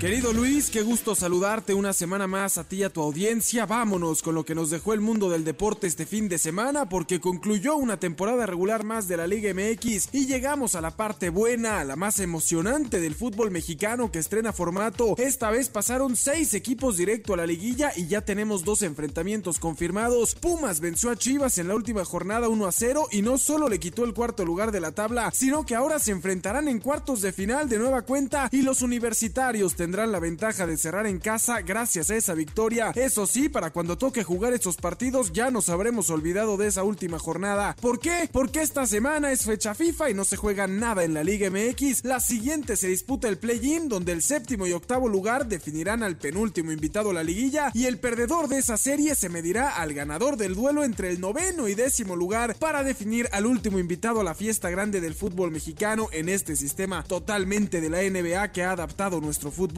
por lo que los equipos clasificados directamente tendrán hasta dos semanas de descanso, algo incomprensible porque la verdad es que fácilmente el play-in podría disputarse en esta fecha FIFA, considerando que los equipos participantes no cuentan con muchos seleccionados, pero en fin, ahora habrá que esperar. El otro duelo definido es el del tercer lugar contra el sexto, donde los Tigres se medirán al Puebla, que vino de menos a más en este cierre de torneo, y que tienen en Guillermo Martínez al máximo goleador mexicano del certamen. Por su parte, Monterrey, que cerró como segundo, sabe que se medirá al ganador del partido entre el Atlético de San Luis y el León, mientras que el perdedor de esa serie definirá con el ganador del Santos ante Mazatlán al rival del líder de esta competencia, el América, que se quedó a nada de lograr el récord de puntos luego de empatar con Tigres en la última jornada, donde ya tenemos liguilla y medias semifinales listas. Es en la Liga MX femenil que no ha dado lugar para las sorpresas. América se clasifica a esta penúltima instancia al vencer al Pachuca por global de 9 a 2 y las Chivas hacen lo mismo al eliminar al Toluca con marcador final de 5 a 1. Hoy a las 7 de la noche Tigres buscará aprovechar la ventaja obtenida en la ida donde venció a Pumas como visitante 3 a 1 y a las 9 Rayadas recibirá a Tijuana también con un marcador favorable de 2 a 1 para concluir los cuartos de final. Quien no empezó con el pie derecho su participación en el Mundial Sub-17 disputado en Indonesia fue la selección mexicana que cayó con Alemania 3 a 1 en su debut y ahora está obligado a conseguir los 3 puntos en su próximo partido de este miércoles a las 3 de la mañana cuando se mida a Venezuela que viene de golear a Nueva Zelanda 3 a 0 y nos vamos rodando al viejo continente donde arrancamos destacando la actividad goleadora de varios elementos mexicanos. Raúl Jiménez al fin pudo hacer gol con el Fulham en la derrota de su equipo 3 a 1. Mal resultado, pero ya era hora de que marcara Raúl en Premier League. El Chucky Lozano también brilló abriendo el marcador en la goleada del PSV Eindhoven 4 a 0 sobre el Zwoll. Y aunque Santi Jiménez no pudo hacerse presente en la victoria del Feyenoord sobre el AZ Alkmaar, quien sí volvió a anotar fue Luis Chávez en Rusia con el Dinamo de Moscú, consiguiendo la victoria y el premio a mejor jugador del partido. Y más allá de lo hecho por nuestros compatriotas aztecas en Europa, la jornada dio mucho de qué hablar. En Francia, el Paris Saint-Germain recuperó la cima de la tabla gracias a un hat-trick de Kylian Mbappé. En Alemania, pese a que el Bayern Múnich goleó al Heidenheim en otra noche espectacular de Harry Kane 4 a 2, el paso perfecto del Bayern Leverkusen de Xavi Alonso, que esta vez goleó al Unión Berlín 4 a 0, los pone por encima de los bávaros en la tabla. En Italia, el Inter de Milán sigue de líder tras vencer al Frosinone 2 a 0, pero la Juventus lo sigue de cerca en busca de volver al lugar que dice les corresponde, luego de vencer 2 por 1 al Cagliari y ponerse segundos. En España no hubo sorpresas porque ganaron los cuatro primeros lugares de la tabla, pero eso significa que aunque el Real Madrid haya goleado al Valencia 5 a 1, que el Barcelona haya remontado 2 a 1 al Alavés con doblete de Lewandowski y el Atlético de Madrid haya hecho lo mismo derrotando 3 a 1 al Villarreal en otra gran noche de Antoine Griezmann, que el Girona que venció al Rayo Vallecano a domicilio 2 a 1 sigue como líder absoluto de la competencia con 34 puntos conseguidos de 39 disputados en la historia de la Cenicienta de este año en Europa. Finalmente en Inglaterra, el Tottenham empieza a perder su encanto y cayó con el Wolverhampton 2 a 1. Sin embargo, el Manchester United se llevó la victoria en casa 1 a 0 sobre el Luton Town. El Arsenal hizo lo propio 3 a 1 sobre el Burnley y el Liverpool goleó 3 por 0 al Brentford. El juego de la jornada no decepcionó y en un partido para volver a ver un millón de veces, el Chelsea que no hacía un gol ni de chiste hace unos meses logró rescatar el empate 4 a 4 con el Manchester City en un juegazo con un penal definitivo al minuto 95, marcador que pone al City que es líder solo 3 puntos por encima del quinto lugar de la tabla en una lucha brutal por el título de la Premier Nos despedimos Luis, no sin antes recordarles que hoy tenemos Monday Night en la NFL donde los Bills seguirán su camino al Super Bowl al recibir a los Broncos de Denver en Buffalo en punto de las 7:15 de la noche y ya lo saben, mañana tendremos como cada martes todo el análisis de la semana en la NFL. Luis, hasta aquí la información deportiva. Nos escuchamos de nueva cuenta el día de mañana con lo mejor del mundo del deporte. En un momento regresamos. Continúa con la información con Luis Cárdenas en MBS Noticias.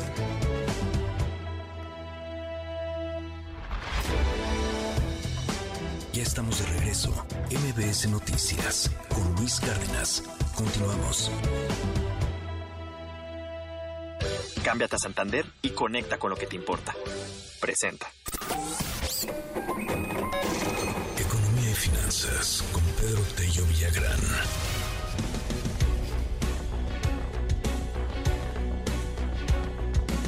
De Estados Unidos, de España y de Alemania provienen los principales inversionistas extranjeros en nuestra economía. Hay por ahí asuntos importantes que tienen que ver con el nearshoring, particularmente por Estados Unidos, pues es el, somos el, socio eh, importante que está a la vuelta, ¿no? Que está eh, pues a un lado, que es vecino de los estadounidenses.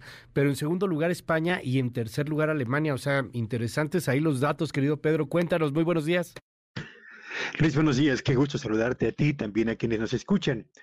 La inversión extranjera es un complemento muy importante para el desarrollo y el crecimiento de la actividad económica de nuestro país particularmente para los sectores manufacturero y la industria o el sector de los servicios.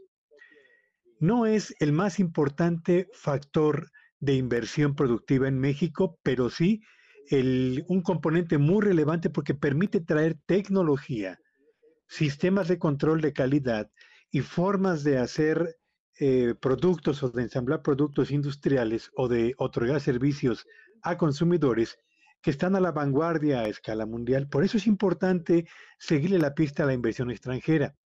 Y de acuerdo con los datos más recientes que han sido eh, difundidos por la Secretaría de Economía, en los primeros tres trimestres de este 2023, el monto de inversión extranjera directa que se ha invertido en, empresas, en la generación de empleos, en la creación de riqueza y en la generación de impuestos, ascendió a 32.926 millones de dólares. Esa cifra, Luis Auditorio, es 2.4% mayor a la inversión extranjera directa que se registró en el tercer trimestre, pero del año anterior. Y si nos detenemos a revisar de dónde provienen esos recursos, nos encontramos con una sorpresa que me parece a mí interesante destacar. Todos sabemos que el principal eh, generador de inversión para México es Estados Unidos. De ahí provino 13, o han provenido 13.500 millones de dólares, que equivalen al 41% de la inversión extranjera de los tres primeros trimestres de este año. Pero en segundo y en tercer lugar, no están ni países del sudeste asiático de donde provendrían algunas de las empresas que buscan reubicarse en México para aprovechar las ventajas de la cercanía con Estados Unidos y Canadá y por supuesto las facilidades que provienen del Tratado de eh, libre comercio eh, firmado con los dos países de América del Norte. No, son dos países europeos los que ocupan el segundo y el tercer lugar. España, con 3.700 millones de dólares, que equivalen al 11% del total de la inversión extranjera que ha llegado a nuestro país. Y en tercer lugar está Alemania, con un 2.8%, perdón, con 2.800 millones de dólares, equivalentes al 9%. Y, sorpréndase, el cuarto lugar no es ni Japón, ni Canadá, ni Reino Unido, ni Países Bajos, ni Francia, ni Suiza, ni Italia, no, es Argentina, con una inversión equivalente a 2.500 millones de dólares que representan el 7%.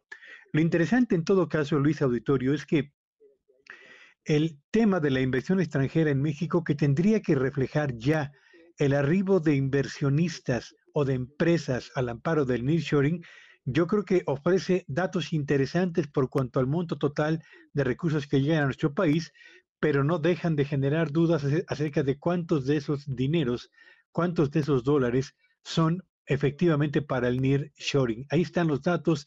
Estados Unidos sigue siendo el que encabeza la inversión extranjera en nuestro país y dos economías europeas importantes sí eh, son eh, que son Alemania y España, eh, le siguen en el segundo y en el tercer lugar, Luis.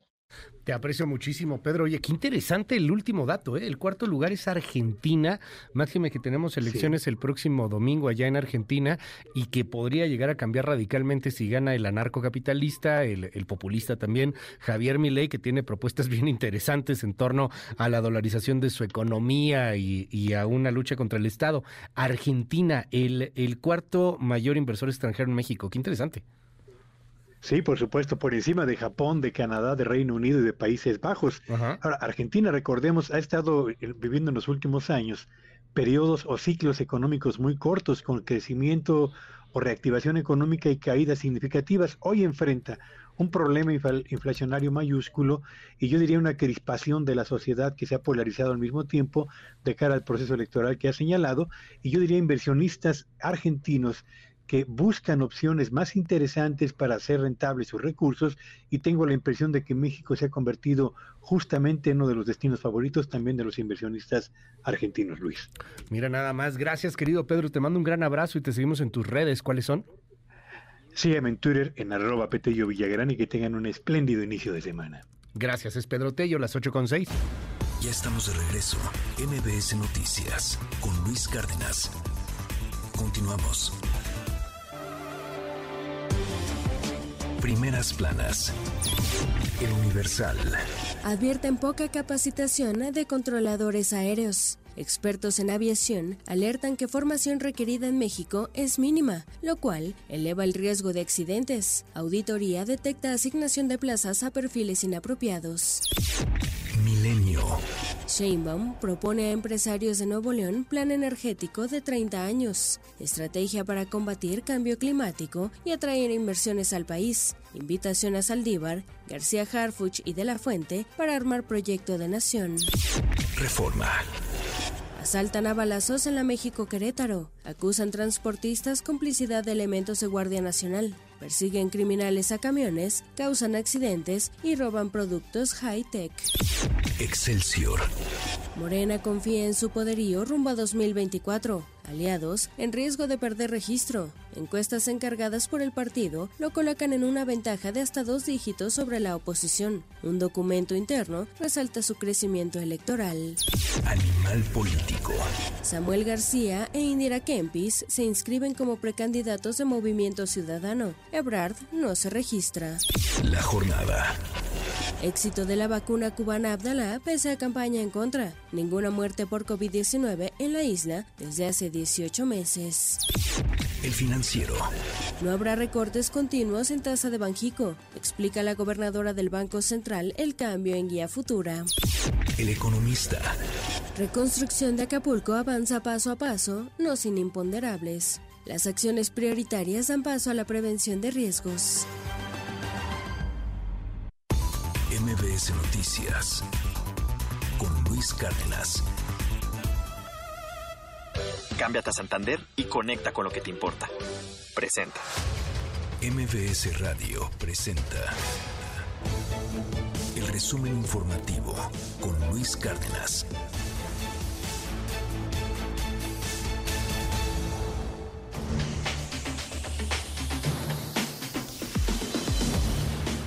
Son las 8 con 16. Coco García, qué gusto saludarte. Muy buenos días. Luis Cárdenas, buen día, buen día al auditorio. Excelente inicio de semana. Les comento que al llegar a la cuarta zona militar en Ciudad Obregón, Sonora, donde se realizará este lunes la conferencia mañanera, maestros de la Guardia ABC, de la Guardería, perdón, ABC, interceptaron al presidente López Obrador para solicitarle una audiencia y hacerle diversos planteamientos. En tanto, otro grupo de personas se acercaron al vehículo del mandatario para felicitarlo por su cumpleaños años número 70, que es el día de hoy. Escuche. Señor presidente, somos maestros de la guardería ABC. Somos maestros de la guardería ABC. hemos buscado por diferentes medios, señor presidente, una audiencia con usted por medio del Palacio de, eh, y por medio del secretario. Hemos solicitado pues esta audiencia, si nos regalara 20 minutos de su tiempo. De su tiempo. Ahora aquí el gobernador, está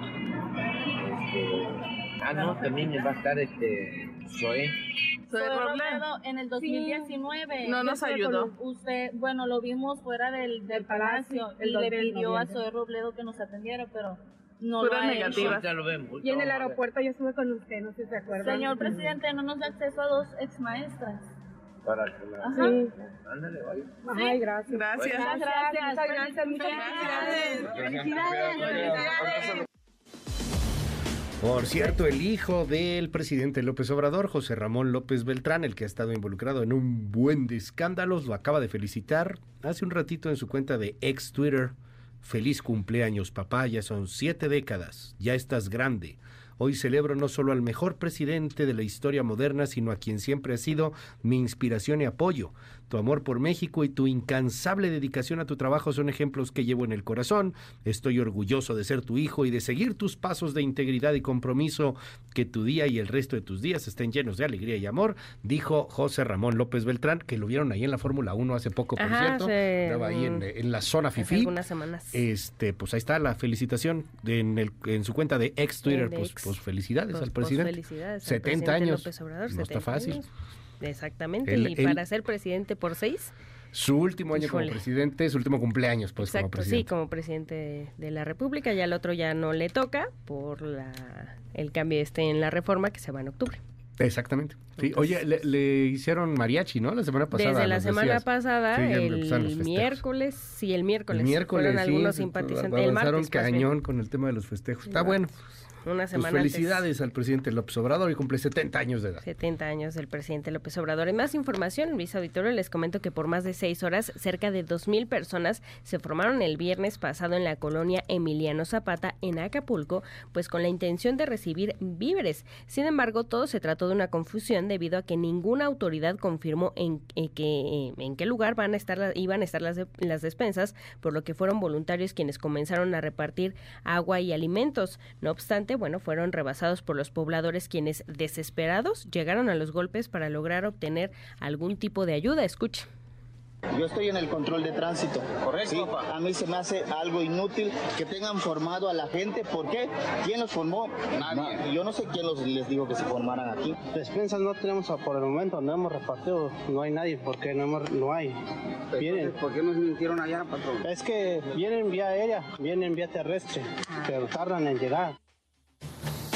Y la Fiscalía General de San Luis Potosí informó sobre la detención de nueva cuenta del alcalde de Matehuala, Iván Estrada. La detención se llevó a cabo en relación con presuntas actividades relacionadas con el delito de ejercicio de abuso de la función pública y fue el 7 de mayo pasado cuando se dieron a conocer una serie de audios donde se escucha presuntamente la voz del edil panista pactando con cárteles que operan en la zona, por lo que bueno, fue detenido para realizarle pruebas de voz mismas que nunca se dieron a conocer. Recordemos parte de estas grabaciones.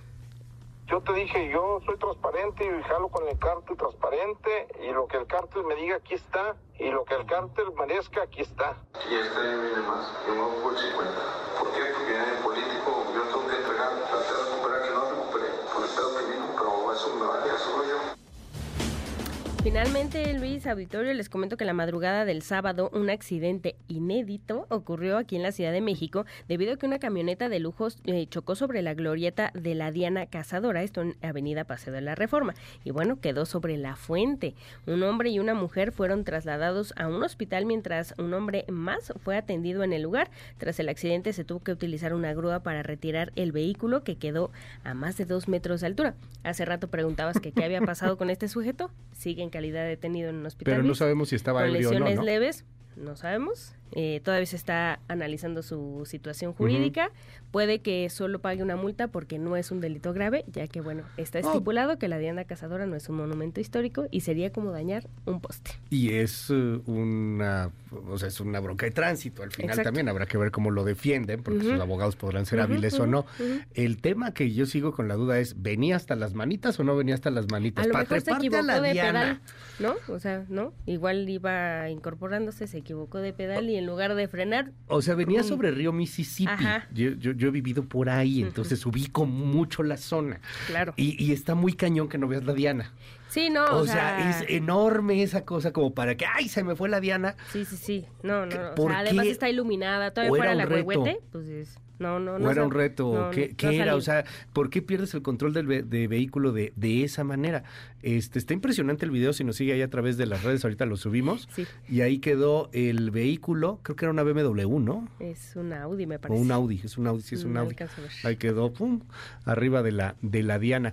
Antes, hace mucho tiempo, a la Diana tú podías caminar en los setentas. Ajá, Hoy hay algunos videos, podías Antes de que llegar se y un avenida. ahí a un lado, pero ahora la Diana, para todos los que nos escuchan fuera de la República Mexicana, pues es este, este monumento emblemático y pues sí está, está en alto. Entonces es, es en la glorieta, hay este toda eh, esta glorieta que, que la, que la protege y está, está en alto. Entonces sí tienes que subir. Además sí tiene como metros. una, como una rampita que creo en el video sí se alcanza a ver que es como lo que le ayuda, el Sí, impulso es que, para es que así, es treparse. el, así es el diseño de la Diana, pues es como, esta, como es- una como este círculo que rodea a la Diana y es pues una especie de rampita. Entonces, si vas a cierta velocidad, pues a lo mejor sí podría subir. Bueno, claramente estamos viendo lo que pasó. Además la camioneta Eh. trae turbo, entonces Y la camioneta trae turbo. Sí, cosas, pues bueno.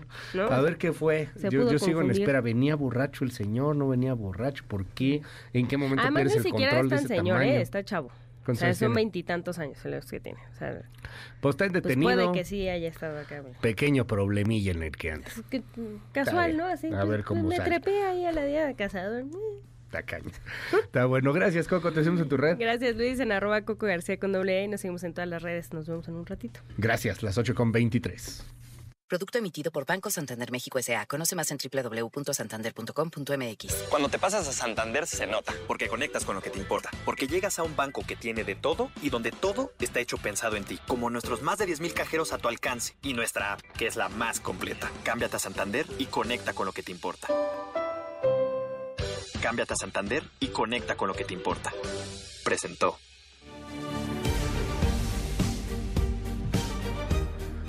Las 8 con 24 minutos. Coparmex se pronuncia en torno a lo que está sucediendo en Acapulco.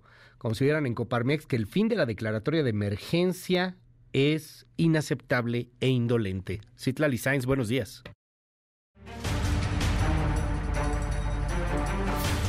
¿Qué tal Luis? Buenos días a ti, buenos días también a nuestros amigos del auditorio. Como inaceptable e indolente calificó la Coparmex que se haya decretado el fin de la declaratoria de emergencia en Acapulco y en Coyuca de Benítez, pues es darle la espalda a miles de familias damnificadas que ni siquiera tienen agua potable. La Coparmex explicó que ninguna ayuda será suficiente si no va acompañada de presupuesto público y acciones de gobierno que garanticen los servicios básicos para la gente de Acapulco y municipios aledaños. La Confederación dijo que algo alarmante es que los diputados ni siquiera asignaran recursos del presupuesto de egresos de la Federación para atender el desastre en Acapulco, pero sí a los proyectos prioritarios del Ejecutivo como el Tren Maya y 30% más al programa de adultos mayores, justo en un año en el que se elegirán más de 20 mil cargos públicos, entre ellos la Presidencia de la República, gubernaturas y la Jefatura de Gobierno. Por esta razón, el organismo patronal advirtió sobre un posible uso político electoral de los programas sociales si hay discrecionalidad en su implementación. La Confederación Patronal de la República Mexicana, que encabeza José Medina Mora, lamentó que la Cámara de Diputados haya votado por hacer recortes al Poder Judicial y a otros organismos autónomos, como la Comisión Federal de Competencia Económica y el Instituto Nacional de Transparencia, Acceso a la Información y Protección de Datos Personales, asfixiando su operación, minando así el orden democrático y los pesos y contrapesos que el país requiere. También dijo la Coparmex que es preocupante el monto de la deuda adquirida para el próximo año, cuyo costo financiero será de 1.3 billones de pesos, lo que implica un incremento real de 11.8% con respecto a este 2023. Sin embargo, no será destinada para prioridades como educación, salud, seguridad, ni para atender la emergencia en Acapulco Guerrero. Luis es mi reporte al auditorio. Muy buenos días.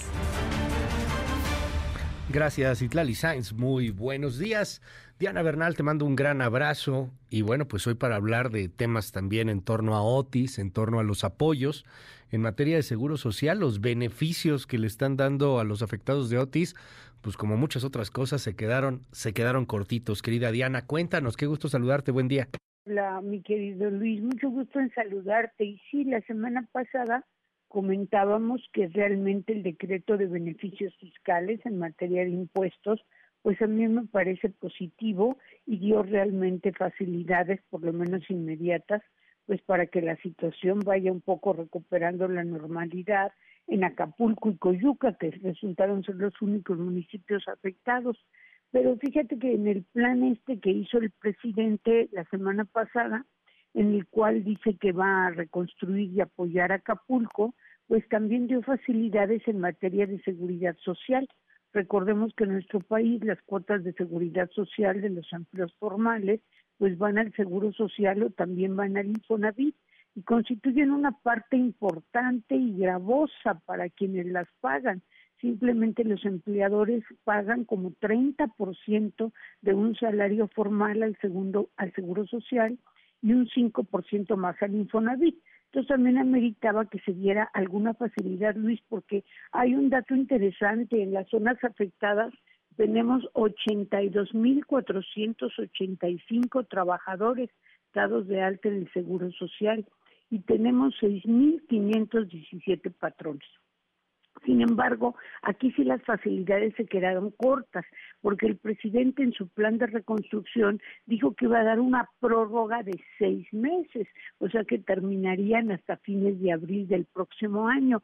Pero el Consejo Técnico del Seguro Social, que es el órgano competente para regular ya en la práctica estas facilidades, el pasado 31 de octubre en que aprobó un acuerdo con diversas medidas y facilidades administrativas, pues de plano le cambió este mi querido Luis y puso que por lo que se refiere al pago de las cuotas mensuales de seguro social solo va a dar tres meses de prórroga, pero lo que es más increíble es que tiene que ser previo convenio que los patrones acudan a celebrar en las delegaciones, sus delegaciones del IMSS. Realmente en esta situación de emergencia, pues se ve difícil que estén acudiendo a delegaciones que a lo mejor también están dañadas y tienen que ir a la más cercana. Y por si esto fuera poco, en relación con los seis meses que dio el presidente, el Consejo Técnico dijo que solo sería para casos excepcionales. Lo curioso, Luis, es que no dijo cuáles eran los casos excepcionales, o sea, para la prórroga de seis meses. Y dime tú si en Acapulco, pues no todos los casos vienen siendo ahorita excepcionales. Y además también se tendría que pedir una autorización. Entonces vemos que en materia de seguridad social no se sigue esta máxima que yo pensé que el gobierno estaba adoptando de conservar o tratar de conservar los empleos, ya que prácticamente sí está exigiendo, salvo que celebres un convenio, pidas una autorización, el pago este mensual de las cuotas obrero patronales que como te comentaba, pues realmente son una cantidad considerable. Oye, dime, dime algo, Diana. Eh, no, no hay otra opción, ¿verdad? O sea, no, no hay forma de pedir más dado lo que, lo que se ha dado ya desde el gobierno. Eh, me refiero a si, a si un ciudadano tiene algún derecho de exigir por alguna vía legal. Se discutió mucho la semana pasada esta indolencia de los diputados al no darles ni un peso, ni un centavo etiquetado en el presupuesto y me llegaron muchas preguntas y dije, se la quiero hacer a Diana Bernal. O sea, ¿hay alguna manera de pelear recursos para un estado, para un municipio, en este caso Acapulco, que está sumido en el abismo, que requiere de un apoyo urgente y que de pronto pues se le niega? Mira, es un tema realmente novedoso, pero vamos a hablar del derecho de los ciudadanos, no de las autoridades que se fueron los parlamentarios que se pueden ir a acción o con, de inconstitucionalidad. Los ciudadanos y ciudadanas de a pie, ¿qué pueden hacer? Hay una gran figura en México, Luis, que es el amparo colectivo, que es una acción de clase. En esa acción de clase cualquier ciudadano o ciudadana se puede sumar con otros y presentar una demanda pidiendo al Poder Judicial que deje sin efectos un acto en el cual se les está afectando porque no les dieron las facilidades suficientes. Creo que algunos juristas ya están explorando esta opción y a mí que estuve también en el Poder Judicial como juez de distrito y magistrada de circuito, me parece que es una opción de lo más aceptable y desperdiciada en México, Luis. Es la famosa class action donde una serie de personas, un grupo de personas afectados por una situación específica, en este caso de una autoridad, el Congreso que no dio el presupuesto, bueno, no dio nada, ¿no? Para los municipios afectados pueden ir a demandar esto ante un juez de distrito y posteriormente tendrá que conocerlo la Suprema Corte.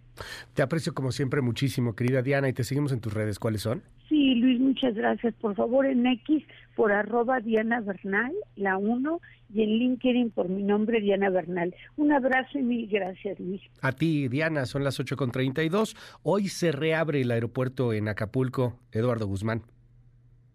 Buenos días Luis, te informo que el Aeropuerto Internacional de Acapulco reanuda este lunes sus operaciones comerciales y concluye así el puente humanitario que por 17 días apoyó en el traslado gratuito de personas, personal médico y técnico, equipo y víveres. Por el momento solo se dará paso a vuelos nacionales, aunque no todas las aerolíneas han anunciado el reinicio de servicios. Por su parte, la Secretaría de Infraestructura, Comunicaciones y Transportes informó que del 27 de octubre al 12 de noviembre, a través del puente aéreo humanitario, se movieron 4.077 personas. Sirvió también para el traslado de 617 médicos, así como de técnicos y personal de apoyo enviados al puerto para apoyar en las tareas de reconstrucción. Además, se transportaron 18 toneladas de equipo técnico de telecomunicaciones y víveres. Te comento que el aeropuerto iniciará operaciones comerciales este lunes 13 de noviembre, ya con los puntos de inspección de pasajeros habilitados. También se habilitaron equipos de revisión de equipaje documentado, las pistas, rodajes y plataformas, señales, letreros de pista y rodajes, ayudas visuales y conos viento. Por su parte, Servicios a la Navegación en el Espacio Aéreo Mexicano, organismo a cargo del control aéreo, indicó que ya cuenta con control de tráfico operativo. Señala que se han cercado 3.5 kilómetros de perímetro. Los techos del edificio terminal se corrigieron para evitar riesgo a usuarios, además que la cabina en planta alta de la torre de control ya fue habilitada. Hasta aquí la información. Mil gracias, Eduardo Guzmán. Pues hoy se reabre el aeropuerto allá en Acapulco. Por otro lado, tengo aquí un comunicado de eh, Mundo Imperial y está bien interesante porque eh, Mundo Imperial es uno de los eh, conglomerados más importantes de hoteles que hay en Acapulco. Pues ya tienen fechas de apertura. Ahí le va. El Hotel Palacio Mundo Imperial abre el jueves primero de febrero con 700 habitaciones va a tener centros de consumo, club de playa operando.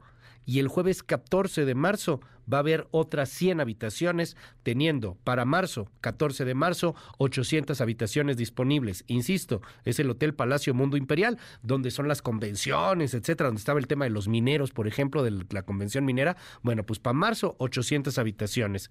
La Expo Mundo Imperial abriría el jueves primero de febrero el Pier Mundo Imperial el viernes 2 de febrero con 229 habitaciones. Esto es bien interesante, el Foro Mundo Imperial, jueves 14 de marzo, todo como que listo para eh, el Tianguis Turístico de Acapulco, el restaurante Península y Ex Monkey, el viernes 22 de marzo, y el Princess, el famoso Princess, que quedó dañadísimo, ese no tiene fecha de definición. Ese no tiene fecha definida, perdón. Ese no saben cuándo lo van a abrir, será en los próximos seis meses. Pero el que más llama la atención es la Arena GNP Seguros. Entiendo que ahí es en donde se lleva a cabo el torneo de tenis, el abierto mexicano de tenis, que es del 26 al 2 de marzo. Pues estaría abierto a partir del viernes 23 de febrero. ¿Cómo ve? Pues ahí está, eh, lo, lo posteamos en este momento en nuestras redes sociales posteamos aquí este comunicado del Grupo Mundo Imperial y ahí están las fechas eh, específicas para eh, cuándo estarán abriendo pues estos importantes hoteles allá en Acapulco. Las 8 con 36 minutos. Antes de irme a la pausa, y, de presentarle a usted una pieza especial de nuestra jefa de información, Diana Alcaraz, en torno a lo que ha estado sucediendo con los deportistas en, en México. Ay, duele ver a este tipo de gobernantes. Seguramente usted tuvo oportunidad de echarle un ojo el fin de semana a este video. Sale un señor ahí molesto, enojado, gritando de pronto pues ese señor es el gobernador de Baja California Sur. Se llama Víctor Castro Cosío. Y se pone a pelearse con un empresario, Eduardo Sánchez, que le reclama con toda razón, Eduardo Sánchez, la falta de apoyo. No hay apoyo. Necesitamos apoyo para los cabos. Necesitamos. No. Nosotros no somos sus servidores, dice Víctor Castro. Ándale. No, pues ya va quedando claro, ¿no? El resquemor, el odio, el rechazo a cualquier cosa que tenga que ver con el empresariado. Es neta. Y, lo pongo aquí y destaco porque el viernes hablábamos con empresarios de Acapulco que estaban enojadísimos con el gobierno. Usted lo recordará, el viernes aquí no lo decía el presidente de, de Asociación de Hoteles allá en Acapulco, que dice, a ver, le estamos echando ganas nosotros. Estamos saliendo adelante nosotros. Y necesitamos un gobierno que nos ayude. No podemos estar aquí echándonos a llorar.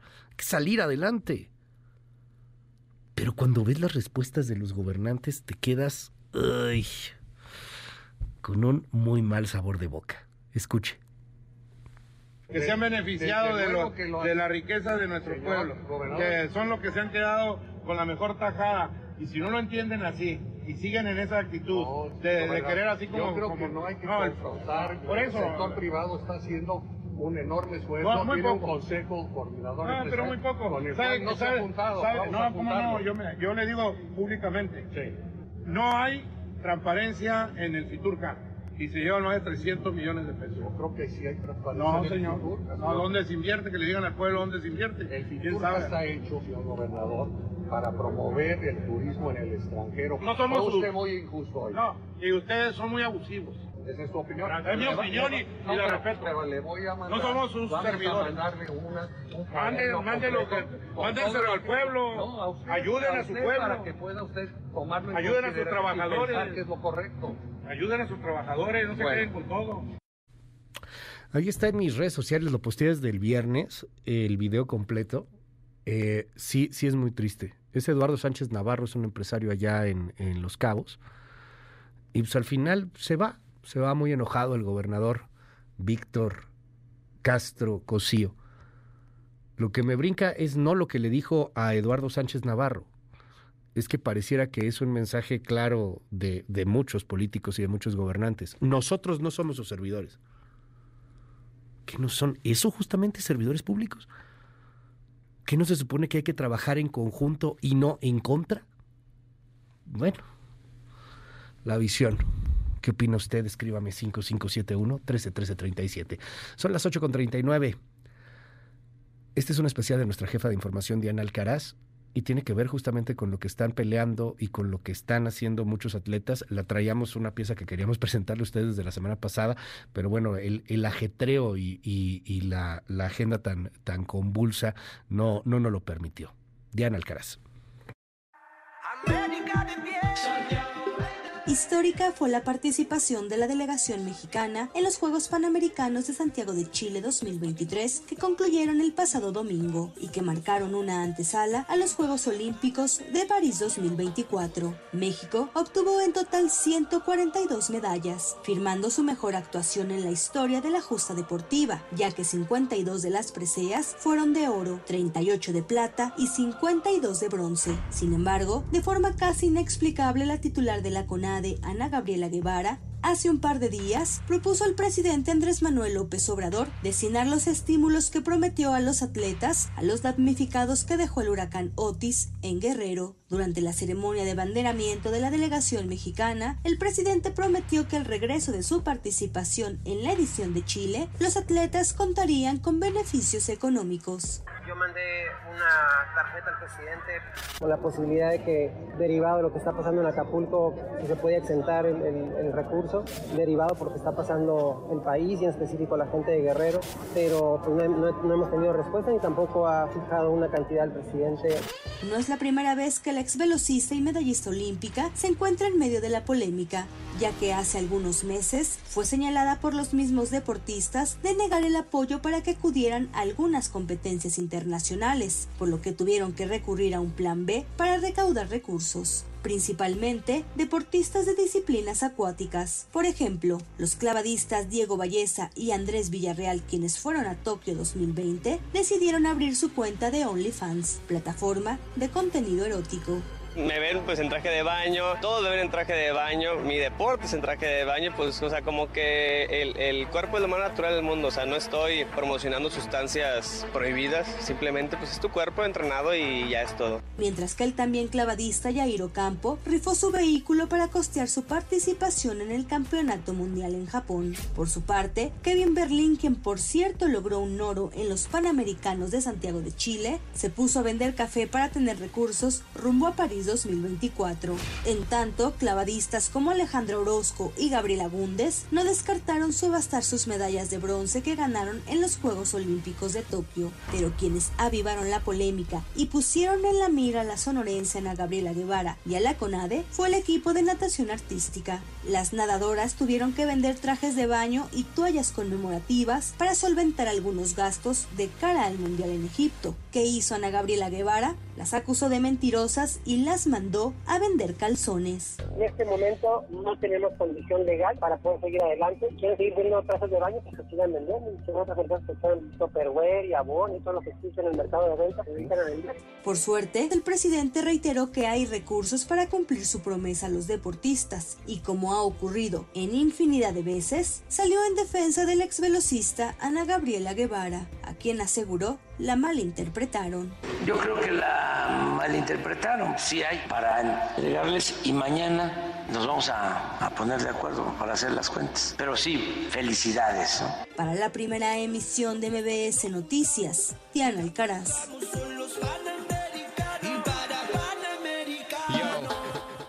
En un momento regresamos. Continúa con la información con Luis Cárdenas en MBS Noticias.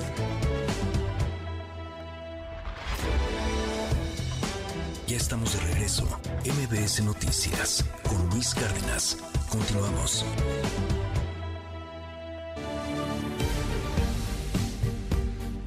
Gracias por los mensajes y los comentarios en el WhatsApp 5571 13 13 37, abierto para todo el mundo. Eh, muchos comentarios en torno a lo que está sucediendo, eh, híjole, con varios temas en la palestra nacional. Hola, muy buenos días. Eh, respecto a los deportistas, las actuaciones de Guevara, del gobernador de Baja California Sur y de López Obrador, me entristece ver cómo México no está cambiando. Parece que sigue siendo un país de caudillos, de tlatuanis, de dictadores. Las instituciones valen un gorro. Y si seguimos así, nunca vamos a alcanzar equidad y grandeza cuando podríamos tener grandeza, dice aquí otra persona. Gracias. Hola, muy buenos días. Me encanta el Noti. Mil gracias. Una pregunta en cuanto a desastres que ha sufrido Japón y varias veces que les ha pasado, ¿cómo le hacen para levantarse? Deberían de compararlo. Ah, mira, muy interesante, claro que sí lo tomamos en cuenta, cómo ha pasado en otros países desastres naturales o desastres de distintas índoles y cómo han salido adelante y cómo no. Hola Luis, muy cierto, los servidores no son servidores públicos, eh, a veces no, ni el SAT funciona y debería de estar bien porque ahí se paga. Eh, yo vivo en Los Cabos y aquí hay mucho crecimiento y de lo que se ha hecho es gracias a empresarios, inversionistas y fundaciones. El gobierno, la verdad, ha dejado mucho que desear, es una porquería. Eh, que no te sorprenda, Luis, lo que pasó. Muchos gobernantes creen que no nos sirven a los ciudadanos.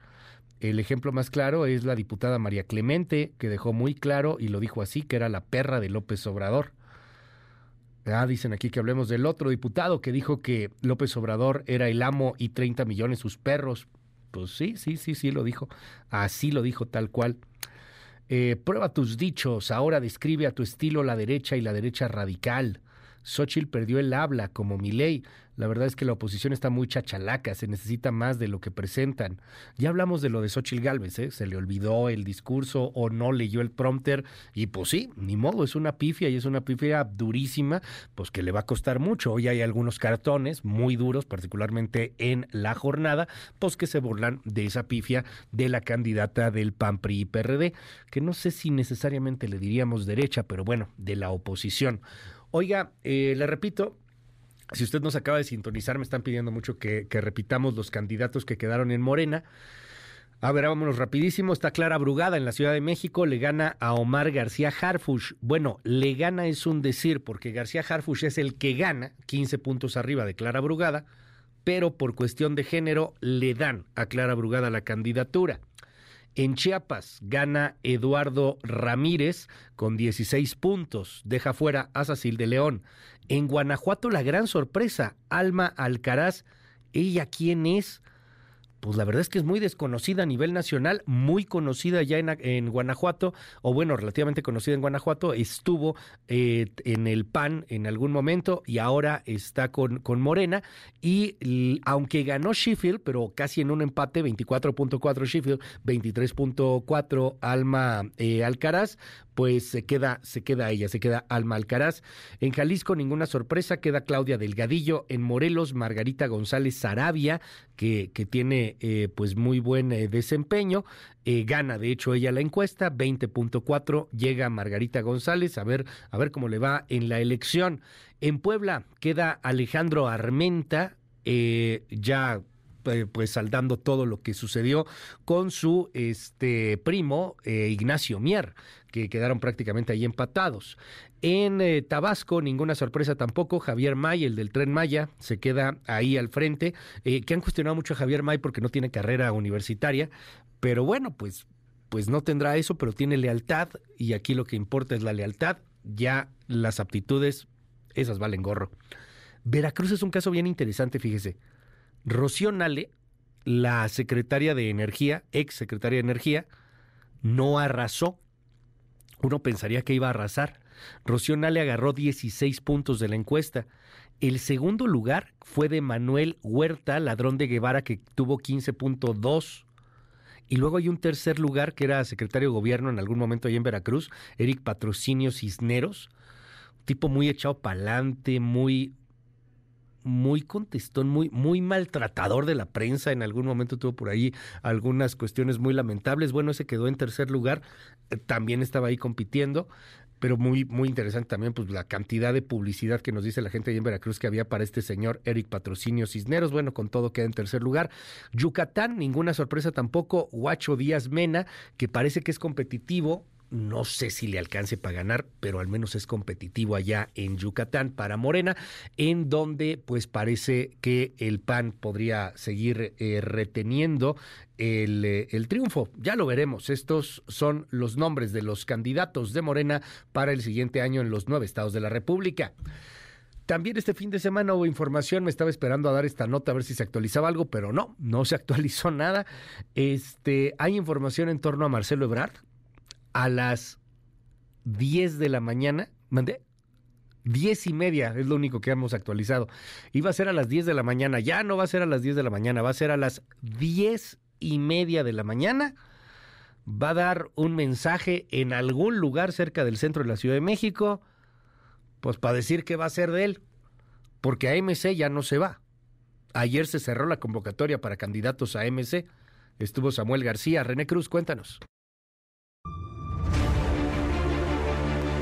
Luis, buenos días. El todavía gobernador de Nuevo León, Samuel García Sepúlveda, se registró ayer como precandidato de Movimiento Ciudadano a la presidencia de la República. Después de acudir a la Basílica de Guadalupe, el mandatario estatal llegó minutos después del mediodía a la sede del partido, acompañado de su esposa Mariana Rodríguez y de su hija Mariel, donde fue recibido con gritos de presidente. Ante el dirigente del partido, Dante Delgado, García Sepúlveda aseveró que en el 2024 la batalla será con Morena. No tengo duda que este 2024 vamos a ganar la presidencia, las gobernaturas, la Cámara de Diputados, la de Senadores. Las principales alcaldías se van a retener como Guadalajara, como Monterrey, como Campeche y nos vamos a multiplicar.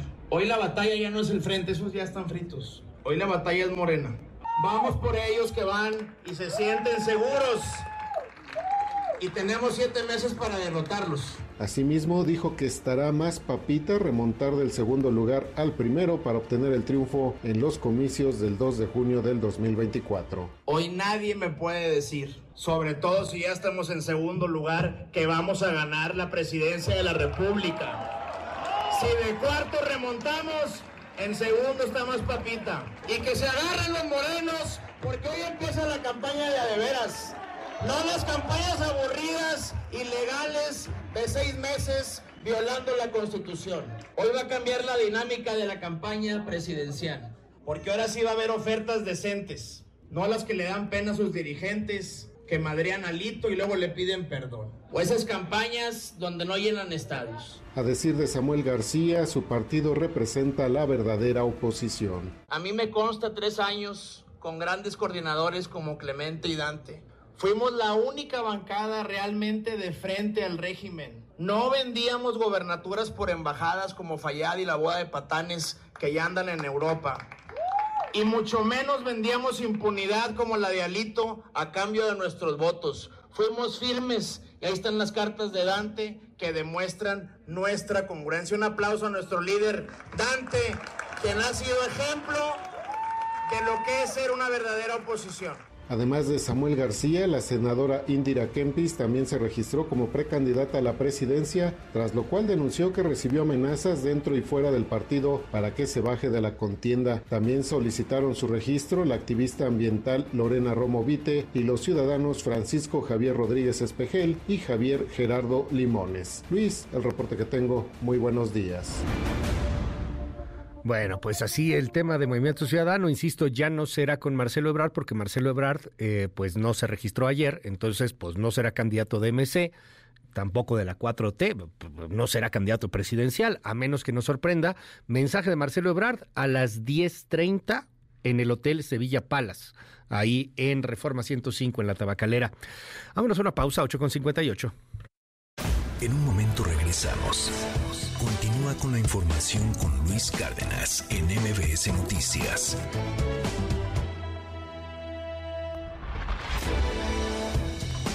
Ya estamos de regreso. MBS Noticias con Luis Cárdenas. Continuamos.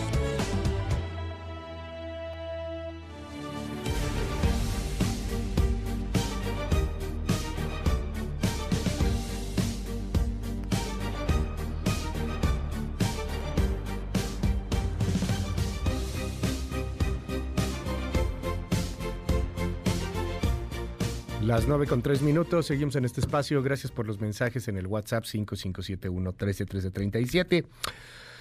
Este fin de semana estuvo bien pesado. A ver, primero lo que eh, sucedió en una cocina clandestina en Reynosa. Cocina clandestina, no es fosa clandestina, una cocina clandestina. Eh, ya, ya no solamente los entierran, sino que más bien los queman, los deshacen para que no los puedan volver a encontrar jamás. Integrantes del colectivo Amor por los Desaparecidos en un eh, eh, fueron anunciaron que, que, bueno pues hallaron en un rancho abandonado en las afueras de Reynosa, Tamaulipas, cientos, cientos de restos de personas calcinadas. Cocina clandestina donde los criminales quemaban a sus víctimas. Por otro lado, en Zacatecas, el fin de semana tuvo un eh, asunto de violencia desbordada. Mario Padilla, cuéntanos. Buenos días, Luis. Las primeras horas del sábado fueron dejados cinco cadáveres a la entrada de la cabecera municipal de Loreto, Zacatecas, a unos 110 kilómetros al sureste de la capital del estado. La Mesa Estatal de Construcción de Paz y Seguridad informó que en las primeras horas de ese día, al 911, se reportó que en la carretera federal 25, a la entrada del municipio de Loreto, se encontraban personas muertas. La policía confirmó la localización de los cinco cuerpos. En redes sociales, el secretario general de gobierno, Rodrigo Reyes Moguerza, informó que lo sucedido en ese municipio es reflejo de la lucha que grupos antagónicos externos al Estado sostienen y aseguró que es una reacción a la estrategia de seguridad implementada por las fuerzas de seguridad para combatir la violencia. Por otra parte, el mismo sábado, dos cadáveres fueron dejados en una carretera estatal en el municipio de Guadalupe, que conduce a la comunidad de Sauceda de la Borda, ambos conurbados con la capital. Por la noche, en la capital del estado, mientras atendían un reporte, tres policías estatales, dos hombres y una mujer, murieron en una agresión armada y tres agresores fallecieron. La mañana del domingo, dos hombres que viajaban de Fresnillo a Zacatecas murieron cuando sujetos armados abordaron el autobús en el que iban y los asesinaron a tiros. Hasta aquí el reporte.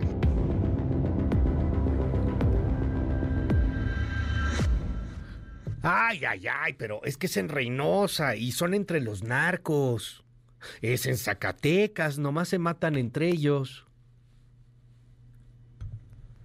¿Qué cree que no? Le estoy posteando en este momento en mis redes sociales, en ex Twitter, este video de unos chavos que van en la autopista México-Puebla a la altura de Chalco.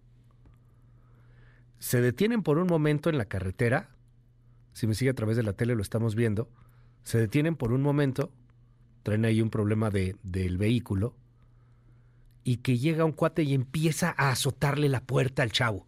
Va un chavo manejando, otra chava a su, a su lado, y atrás dos personas más, todos son jóvenes. Llegan unos hijos de su madre empiezan a pegarle a la puerta y paz, meten un plomazo. Y el plomazo le da al chavo. En la grabación se puede ver que tras sufrir un altercado con, con una piedra dejada a propósito en la vía rápida, los jóvenes se ven obligados a detener la unidad. Se escucha como un asaltante les ordena abrir las puertas, los jóvenes se niegan y el agresor alcanza a disparar contra el conductor. Le rosa. Escuche. Policía de kilómetros Espera, espera, tranquilo, tranquilo, no, espera, espera. Tranquilo, espera, espera, tranquilo, tranquilo. Tranquilo. Sí me dio, sí me dio, sí me dio, sí me dio, sí me dio, sí me dio. Está horrible. Dicen, tranquilo, tranquilo, tranquilo. El otro me dio, me dio. Ahora, el, asunto del vehículo es que les ponen una piedra. Por eso le digo que tiene un problema el vehículo. Le, comentaba hace un momento, les dejan piedras en el camino. Tengan mucho cuidado. Es la México-Puebla. Y ahí te ponen una piedra, paz, chocas en la piedra, o, o, la piedra te jode la llanta, te tienes que orillar y te quieren asaltar. Espérame, no acaba ahí el asunto. Hoy la primera plana del diario Reforma habla de la presencia de la Guardia Nacional que no es impedimento para que el crimen organizado asalte a punta de pistola a camiones de carga en la autopista México-Querétaro, entre el Arco Norte y la caseta de Tepotzotlán. Ahí en la vía se han registrado un aumento de puntos de venta de huachicol. Ah, que no había desaparecido ya. Pues creo que no, ahí sigue, con todo. La delincuenta multa asaltos con varios vehículos que siguen a distancia las unidades de carga con tecnología de punta y provenientes del puerto de Lázaro Cárdenas, Michoacán. Mm, traes rastreo, me vale. Traes seguridad, me vale. Aquí te asalto, aquí pagas derecho, aquí manda el crimen organizado. Es la México Querétaro y la México Puebla. Dos de las autopistas más importantes que hay en la República Mexicana, conectando al centro de la República, pues son presa del crimen organizado. Pero los políticos en la grilla, qué bonito. 9 con 9. MBS Noticias con Luis Cárdenas. Es tiempo de creer en tu futuro. Profuturo Afore y Pensiones presenta. ¿Cómo van los mercados? Itlali Sainz, muy buenos días. Hola Luis, buenos días a ti, buenos días también a nuestros amigos del auditorio. En Wall Street operan mixtos los principales índices, el Dow Jones Industrial pierde 0.09%, el Nasdaq está avanzando 2.25% y pierde el S&P DMV de la Bolsa Mexicana de Valores 0.21%, se cotiza en 51.152.09 unidades. En el mercado cambiario el dólar en ventanilla bancaria se compra en 17 pesos con 10 centavos, se vende en 18 pesos con 15, el euro se compra en 18 pesos con 58, se vende en 19 pesos con 12 centavos. Y te comento que el precio promedio de la gasolina magna en la República Mexicana se ubica en 22 pesos con 20 centavos por litro, la rojo premium en promedio se compra en 24 pesos con 55 centavos. En la Ciudad de México el precio promedio para el litro de magna es de 22 pesos con 93 centavos. La rojo premium en promedio se compra en 25 pesos con 8 centavos. Finalmente, Luis, la criptomoneda está perdiendo 0.94% en esta primera jornada de la semana y se compra en 648.894 pesos por cada cripto. Es mi reporte del auditorio, Luis. Te aprecio la información. Gracias, Itlali. Muy buenos días. Buenos días. 9 con 10. Ya estamos de regreso. MBS Noticias con Luis Cárdenas. Continuamos. Si despiertas con menos pila que tu cel, duermes. Si te levantas al 100%, descansas. Dormimundo presenta. MBS Radio presenta. El resumen informativo con Luis Cárdenas.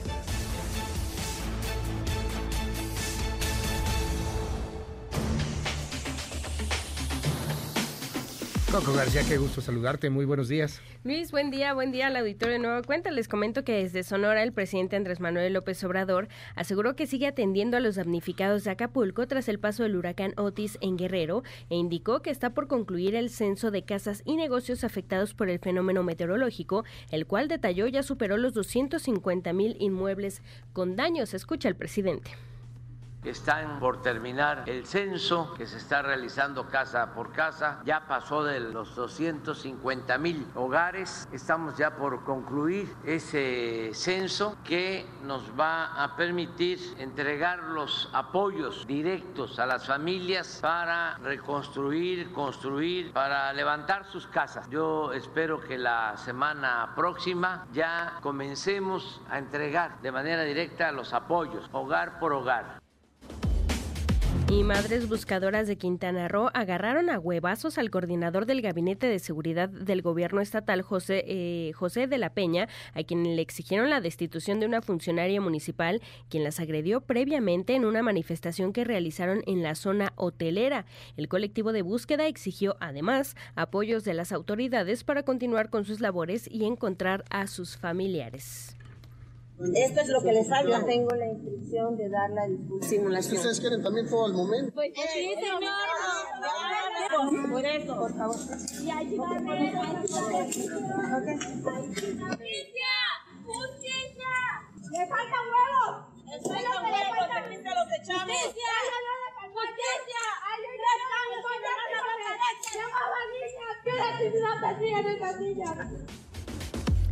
Y Roger Remes, hijo del alcalde morenista de Poza Rica, Veracruz, Fernando Remes Garza, presumió a través de redes sociales las arriesgadas maniobras que realizó a bordo de su automóvil superdeportivo sin que ninguna autoridad de tránsito se lo impidiera.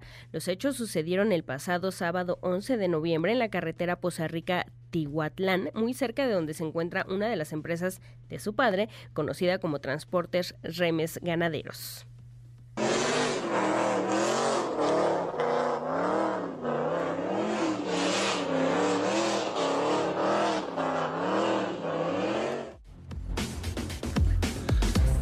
Es el, hijo, de del alcalde de Poza Rica. A ver, el hijo del alcalde de Poza Rica es Roger Remes Rosado, este hijo de Fernando, Luis Remes, Garza. Este, el Luis Remes Garza es el alcalde en Poza Rica que tiene pues la candidatura gracias a Morena, la alcaldía gracias a Morena, y el niño, el chavito, el junior, pues estaba ahí en los arrancones en Veracruz con un carrillo de 600 mil pesos. Es una feriecita, ¿no? Así como pues es una feriecita, sí. Hay más caros, hay mucho más caros, obviamente. Pero, para sí trae ahí su Ford Mustang Coupé. Ajá, su Mustang. Uh, por eso escuchamos ahí, están dando los derrapones y los arrancones. Está bueno, pues allá en, en Veracruz, que por cierto tienen elecciones el siguiente año. Por cierto. Sí. Cabe destacar. Está bueno. Y finalmente, Luis Auditorio, les comento que este lunes, al comparecer ante un juez de Tailandia, el español Daniel Sancho se declaró no culpable del asesinato del cirujano plástico Edwin Arrieta, de origen colombiano. Sin embargo, el también influencer de 29 años, en prisión desde el pasado 7 de agosto, sí reconoció ser culpable de haber ocultado y desaparecer partes del cuerpo de su víctima, arrojándolas al mar y a la basura en agosto pasado. Gracias, muchísimas gracias, Coco. Te seguimos en tu red, ¿cuál es? En arroba Coco García con doble E. Nos seguimos en todas las redes sociales. Muchas gracias. Que tengas buen día. Igualmente, las 9 con 22 minutos. Si despiertas con menos pila que tu cel, duermes. Si te levantas al 100%, descansas. Dormimundo presentó. ¿Cuál es la bronca? Que nada más queremos molestar a la 4T. No, si hubiera sido el PAN también lo hubiéramos dicho el PAN. Hace rato hablábamos del alcalde de Matehuala que fue detenido cuando sale el audio este de que están involucrados con el crimen organizado, ¿no? De que él se cuadra con el cártel, recordará. Y, que cuál es la otra bronca, pues es que, o sea, pararon el tráfico allá en Poza Rica para que el Junior pudiera hacer sus piruetas. Eso fue lo que molestó. Si hace las piruetas en otro lado, pues ya bronca de él, ¿no? Aunque sí uno se preguntaría de dónde salió la lana para el cochecito. Luis, olvidar el discurso a Xochitl le va a costar en la medida en que ustedes lo hagan perjudicial. Están trabajando contra Xochitl. Es que aquí no trabajamos ni a favor ni en contra de ningún candidato. Esa es la bronca. Eh, Hola, muy buenos días. Te pido que menciones en tu programa la situación de los migrantes y nos atañe a todos los mexicanos. Vamos a ver qué onda con los migrantes. Gracias. ¿Por qué le dan tantos reflectores a Xochitl? Eso no fue la noticia del fin de semana. ¿Ves como si eres un vendido? Estuvo vacío el lugar y eso no lo mencionaste. De hecho, sí lo mencioné. Mencioné que al principio estaba vacío el lugar y que después se llenó y ahí están las imágenes y ahí están las fotos. Nada más que, pues, evidentemente esta persona es simpatizante de la 4T y se molesta cuando se habla de Xochitl Galvez quien es simpatizante de Xochil Gálvez se molesta cuando critican a Xochil Gálvez. Hola Luis, está horrible la situación de inseguridad. Tenemos que seguir alzando la voz. Los políticos se la pasan en pura politiquería. Coincido con usted. Es un horror lo que sucede en este país desde hace años y no mejora. Hola, felicidades por el programa. Oigan, ¿y qué pasó con Adán Augusto allá en Tabasco? Pues dijo Javier May que le había hablado a Adán Augusto. Eh, dicen en el, en el WhatsApp lo de la piedra de, de, ahí en Puebla, que les pusieron una, Puebla, una piedra en la carretera y por eso chocaron. no, no tanto que chocaron, sino que pues, se les fregó la llanta por esta piedra, si se, se, se afecta, los obliga a detenerse y por eso llegan los malandros y le disparan a la persona. Pero pues quién gobierna, ¿verdad? Ay, qué preocupado me tiene Marcelo. ¿Verdad que sí? Ebrard va al mismo lugar que López Obrador, vas a ver. Como se llama su rancho. Hola, muy buenos días. Aquí en Veracruz, Eric Cisneros eh, sacó un comunicado donde afirma que Rocío Nale ocupó el segundo lugar. Mucha bronca ahí también con el tema de los puestos de elección popular y cómo quedaron los cargos en Morena, las candidaturas. Hoy lo, hoy lo oigo, dice Luigi que no está con ningún candidato, pero cuando los patrocinios eh, ladran y se ponen a berrear porque le limpian el trasero a los panistas. Pues pregúntale a los panistas. Te veo todos los días, desde las 6 hasta las 10, eh, pero luego se escuchan muy bajito. Hola, eres una persona muy objetiva. Inviten a Damián Cepeda. Lo hemos invitado, pero buena idea, vamos a invitarlo otra vez. Eh, hablen del teleprompter de Xochitl, ya hablamos del tema. Hola, muy buenos días, excelente equipo. Tú y tu programa, felicítenme a Sheila Amador. Y un favor, podrían checar la salida del audio que llega muy bajito el volumen en comparación con otros canales. Gracias, dicen aquí en el WhatsApp. 5571 13 1337, nuestro WhatsApp abierto para todos, absolutamente para todo el auditorio. Vámonos con eh, Mario Maldonado, una de las plumas financieras y políticas más influyentes en este país. Pues ya están los resultados. Ahí está el eh, resultado de, de, de, Claudia Sheinbaum con su 4T para el 2024. Vamos a ver qué gana y qué pierde para el siguiente año, querido Mario, y la confianza, pues que se está peleando con la iniciativa privada. No dejó precisamente tan buen sabor de boca eh, algunos de los de los nuevos nombres y los perfiles para el siguiente año. ¿Cómo estás? Buen día. Mi querido Luis, qué gusto saludarte como todos los lunes a ti al auditorio de MBS. Pues mira, la verdad es que efectivamente Claudia Sheinbaum no se vio con mucha fortaleza en todo este proceso de Morena para elegir a las candidatas y candidatos que van a competir el próximo año. Eh, por lo pronto, pues el caso más emblemático es el de la Ciudad de México que no pudo impulsar Omar García Harfuch, su secretario de Seguridad, que se cayó. Pues un día antes, básicamente el jueves, fue cuando le dijeron a Omar y a la misma Sheinbaum que pues no, que no iba y que iba a tener que ceder su lugar a la a la mujer eh, más competitiva, que en este caso fue Clara Brugada, y cuando digo más competitiva lo digo entre comillas, porque el que le haya sacado casi 15 puntos en las encuestas, pues por lo menos augura que va a ser difícil para Morena mantener y si lo mantiene pues con una buena ventaja en la Ciudad de México en el 2024 porque el, el hecho de que fue una encuesta abierta pues nos habla de que eh, veían eh, los que los que apostaban por Omar García Harfuch pues a un candidato moderado de estos que transita con la clase media con la oposición con los eh, capitalinos que han sido agraviados por el presidente López Obrador al decir que los que viven en la colonia del Valle y muchas otras colonias son aspiracionistas. Toda esta narrativa no le ayudó a la Ciudad de México en el 2021 y por supuesto que también se reflejó en esta en esta en las encuestas internas. Vamos a ver qué hace Clara Brugada. Seguramente se acercará a esas clases medias, a esos eh, agraviados esos capitalinos agraviados por la 4T y por el presidente, pero yo creo que va a ser complicado que pueda conquistar por lo menos a esas clases medias. fue mucha presión de las bases morenistas de la capital, de los radicales, los duros, los que se autodenominan puros del movimiento de la 4T, los que presionaron no, no solo a Claudia Sheinbaum, sino al mismo presidente López Obrador, ¿eh? por eso se, se terminó eh, pues eh, alineando eh, todo el tema hacia Clara Brugada pero creo que también hay otras eh, en otros estados de la República, como el caso de Chiapas, todo todo indicaba que la candidata de Claudia Sheinbaum era la senadora Sacil de León y finalmente fue Eduardo Ramírez eh, Aguilar, más bien cercano a Ricardo Monreal y a otra ala, digamos, del partido de Morena, por supuesto muy cercano al Partido Verde Ecologista, sobre todo allá en Chiapas, pues fue quien termina quedándose la candidatura y, y esto también pues en detrimento un poco de ese liderazgo que, que supuestamente le dio el bastón de mando a Claudia Sheinbaum. Eh, eh, eh, y como ese quizá ya alguno algún otro ejemplo de las nueve gubernaturas de cómo quedaron lo interesante va a ser ahora pues qué va a hacer Claudia Sheinbaum para ganar esa legitimidad que que por lo menos eh, hacia afuera pues, pues se ve que perdió en este proceso interno de Morena para definir a, a las nueve eh, candidatas y candidatos que van a competir el próximo año en estas nueve gubernaturas.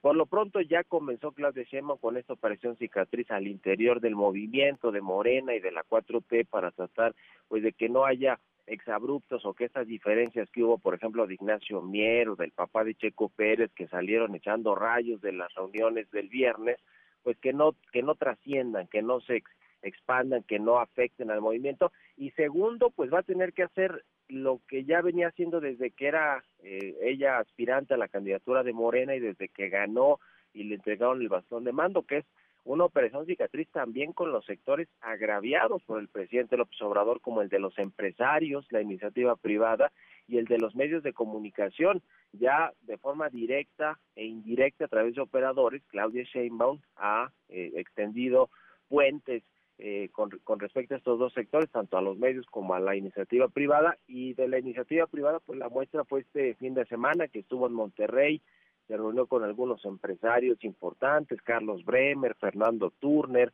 le ayudó Tatiana Cloutier a hacer este tipo de reuniones, se reunió además con Alfonso Romo, el ex eh, jefe de la oficina de la presidencia, enlace con empresarios de Andrés Manuel López Obrador, y lo que quiere pues es rehacer eh, parte de esa relación que solía tener cualquier gobierno, presidente eh, en turno con los empresarios y que pues en buena medida dinamitó Andrés Manuel Obrador, prácticamente se peleó con todos o por lo menos afectó sus intereses con los cambios de, en las políticas, los decretos, las regulaciones. Eh, y hablando de los empresarios regiomontanos, que son pues muy importantes porque son los industriales del país o tienen buena participación en todas las industrias del país, pues va a ser difícil recomponer esa relación porque sabemos que el grupo de los 10, el llamado Grupo Monterrey, pues no congenia con las políticas de la 4T, entonces no creo que va a ser fácil para, para Claudia Sheinbaum alinear a los empresarios en torno a su candidatura. Mira, yo lo, lo, lo que pongo hoy en la columna del Universal es que pues tiene algunos eh, algunos perfiles que son más o menos moderados y que le ayudarán o, o ella está digamos eh, dándoles esa eh, eh, pues esa posibilidad de que le ayuden a tener atender los puentes con la iniciativa privada que son por ejemplo Margaret Harpuch que es moderado que tiene relación con empresarios y con otras figuras de la oposición, lo mismo que Tatiana Cloutier, que Alfonso Romo, que el recién fichado ministro eh, Arturo Saldívar, eh, y también el, Julio Scherer, que quién sabe si Julio Scherer está verdaderamente cercano no a Claudia Sheinbaum, pero bueno, se dice que incluso le podría ayudar también a, a, a, alinear a algunos de los empresarios en torno a su candidatura. Vamos a ver si esto sucede efectivamente o no. Pero mira, creo que el peor escenario para Claudia Sheinbaum es que en, la, en la candidatura de Clara Brugada hacia la jefatura de gobierno de la Ciudad de México, pues vaya viéndose débil en las tendencias, ¿no? Sea Santiago Tahuado quien sea el candidato de la oposición eh, y que y que termine eventualmente perdiendo, imagínate, porque perdería doble. Claudia Sheinbaum perdió el no no haber podido poner a su candidato y y, y, y, lo, lo, la abrumaron y abrumaron a su candidato los duros del movimiento y si termina perdiendo cara Brugada o por lo menos así se ven las tendencias pues sería sería terrible para Claudia Sheinbaum. Todavía falta tiempo para conocer esa ese desenlace pero pero creo que hoy lo que le urge a Claudia Sheinbaum es recuperar legitimidad eh, dentro de Morena dentro del movimiento y hacia afuera para para que se vea fuerte y no se vea débil como finalmente parece que quedó al final de este proceso interno de las nueve gubernaturas en Morena, mi querido Luis. Gracias, querido Mario. Te seguimos ahí en tus redes. ¿Cuáles son? Estoy en mi cuenta de X en arroba Mario Mal y también en la cuenta arroba el CEO guion bajo con toda la información económica y financiera. Un abrazo y muy buenos días. Igualmente, muy buenos días. Son las nueve con treinta y tres minutos.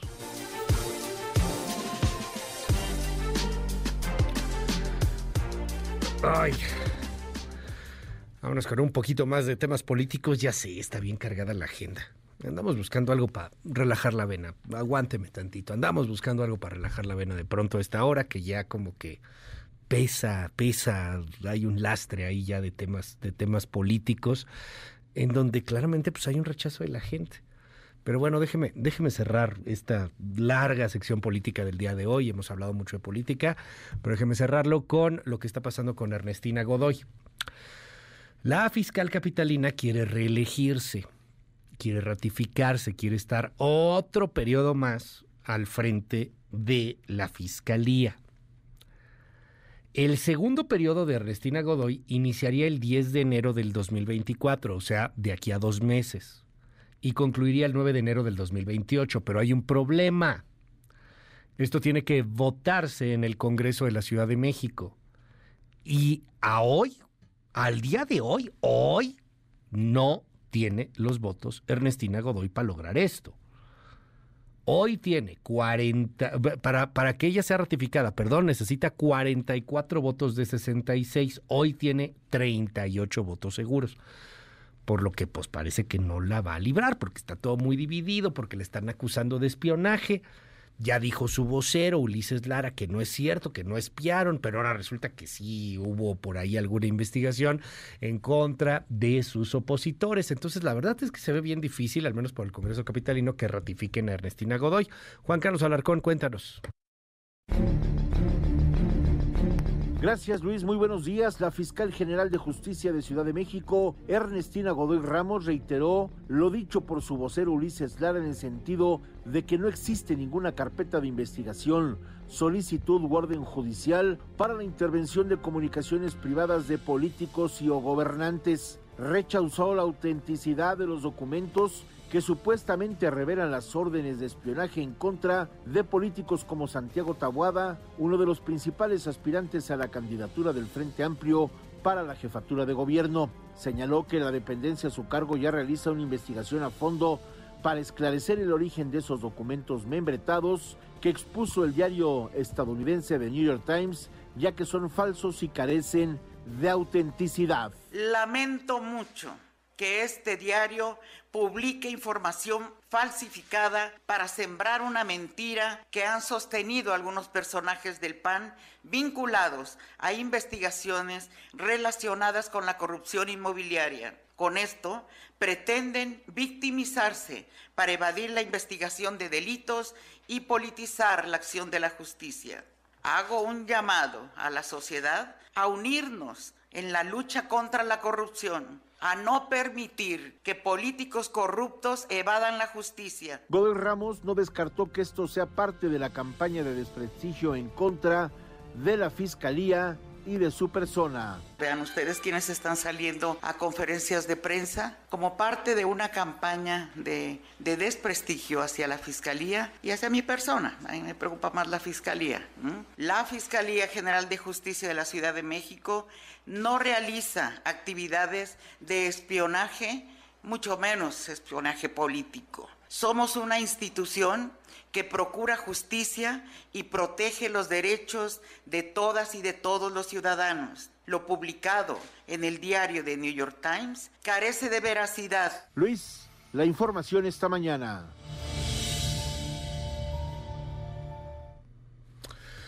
Pues así las cosas. A ver qué pasa con el tema de Ernestina Godoy.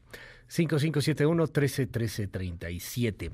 Uh, vámonos con, con otros temas cultura y espectáculos. Regreso y le platico de cuestiones internacionales, lo que sucedió con el debate allá en Argentina, lo que está pasando en el frente en Gaza e Israel y también las protestas en España, porque van gran parte de, los españoles pues están en contra del pacto que se ha hecho para formar gobierno. Platicamos de eso después de la pausa. Seguimos.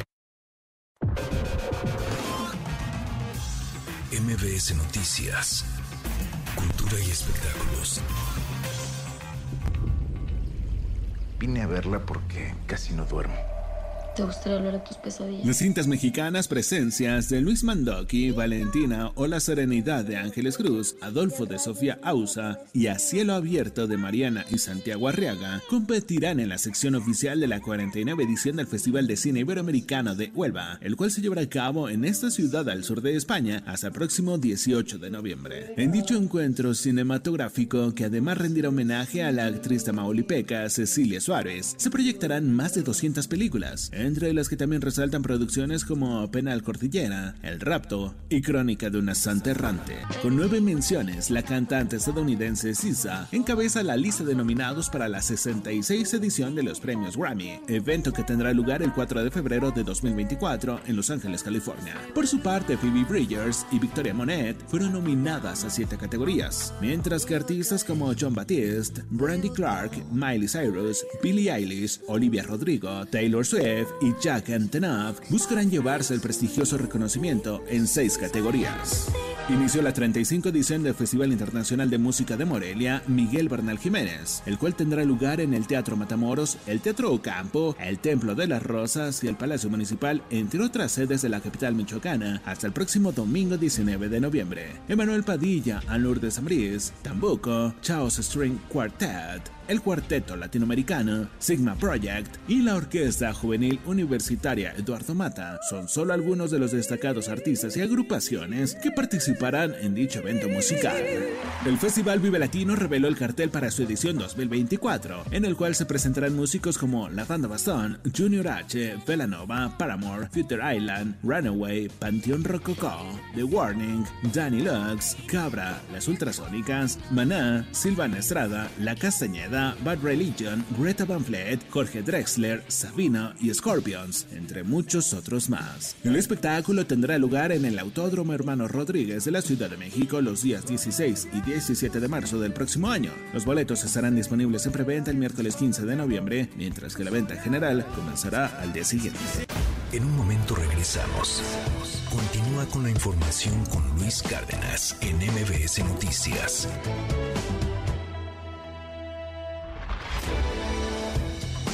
Ya estamos de regreso. MBS Noticias con Luis Cárdenas. Continuamos. Central de Inteligencia Política presenta las tres columnas más destacadas del día.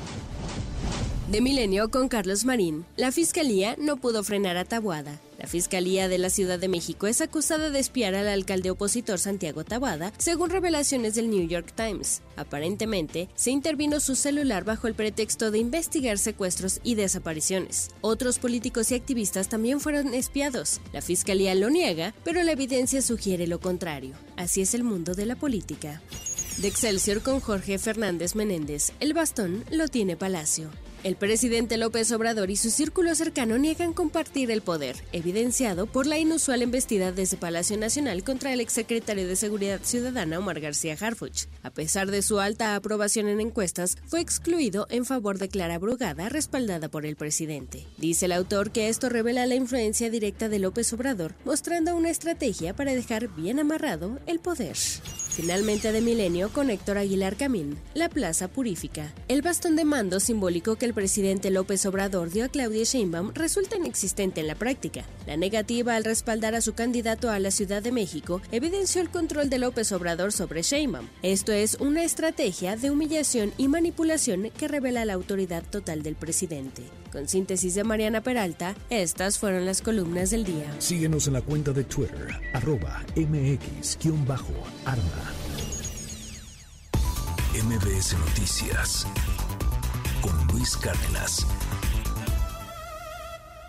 Buenos días, Luis. Cientos de miles de personas acudieron ayer domingo a las concentraciones convocadas por el Partido Popular en toda España contra la ley de amnistía que exculpará a cientos de personas que participaron en el movimiento secesionista de Cataluña en 2017, ley pactada entre el Partido Socialista Obrero Español y los partidos independentistas catalanes como parte de los acuerdos para asegurar la investidura de Pedro Sánchez como presidente de España, manifestaciones apoyadas por el partido de ultraderecha Vox que se sumó a las protestas organizadas por la formación política liderada por Alberto Núñez Feijóo para hacer una demostración de firmeza ante una ley que consideran pone en peligro la democracia y para marcar la diferencia con las protestas que, promovidas por los sectores más radicales de la ultraderecha, desde hace varios días han estado asediando las sedes del PSOE y en más de una ocasión han acabado con disturbios, detenidos y heridos. En la concentración de Madrid, la más numerosa de las realizadas en diversas capitales de España como Barcelona, Sevilla o Valencia, los manifestantes gritaban consignas como Viva España, Sánchez traidor o Puigdemont a prisión entre canciones que sonaban a través de sendos altavoces y bajo un sol radiante. En la Puerta del Sol madrileña, epicentro de la manifestación, intervinieron el alcalde de la capital española José Luis Martínez Almeida, la presidenta de la Comunidad de Madrid Isabel Díaz Ayuso y el líder del Partido Popular Alberto Núñez Feijó. Este último expresó ante la multitud que su partido no se callará hasta hablar en unas elecciones y que todos los españoles puedan otra vez votar, porque lo que se está haciendo, enfatizó, es lo contrario contrario de lo que la mayoría eligió. Cabe señalar que las críticas a los acuerdos alcanzados por Pedro Sánchez para gobernar han llegado de muy diversos sectores, como el Consejo General del Poder Judicial, pero también de asociaciones de jueces y de otras corporaciones del mundo económico, la Iglesia Católica o el aparato del Estado que incluye a empresarios, obispos, abogados, inspectores de Hacienda, de Trabajo e incluso de forma insólita, pues les es demandado por ley un principio de neutralidad política, algunas asociaciones de agentes de la Guardia Civil. En cualquier caso, lo cierto es que después de semanas de negociaciones, el PSOE ha llegado a acuerdos con Sumar, Esquerra Republicana de Cataluña, Junts Cataluña, el Partido Nacionalista Vasco, H. Bildu y Coalición Canaria para investir a Pedro Sánchez, quien con múltiples compromisos adquiridos para lograr los apoyos alcanzará 179 votos y la mayoría absoluta en el Parlamento, donde todo parece apuntar a que se celebre el debate de investidura los próximos miércoles 15 y jueves 16 de noviembre. Hasta aquí el reporte desde España, Luis.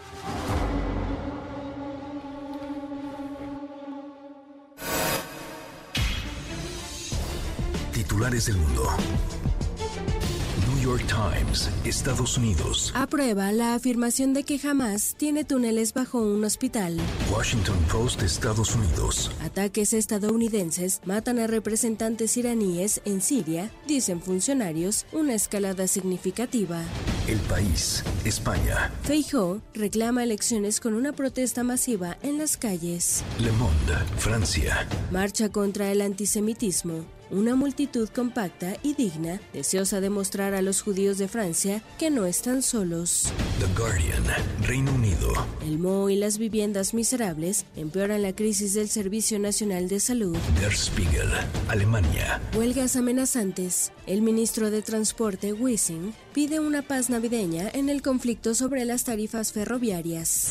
Corriere della Sera, Italia. Huelga, colapso de la liga. Funcho de São Paulo, Brasil. Partido de los Trabajadores aprovecha el efecto Lula, crece para 2024 y suma intendentes incluso del Partido Liberal. El Clarín, Argentina. Massa sacó ventaja de un Milei que no aprovechó la enorme crisis que deja el gobierno.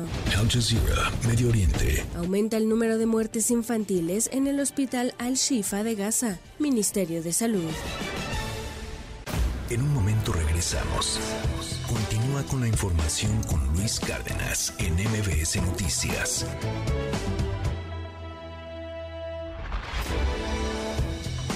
Ya estamos de regreso. MBS Noticias con Luis Cárdenas. Continuamos.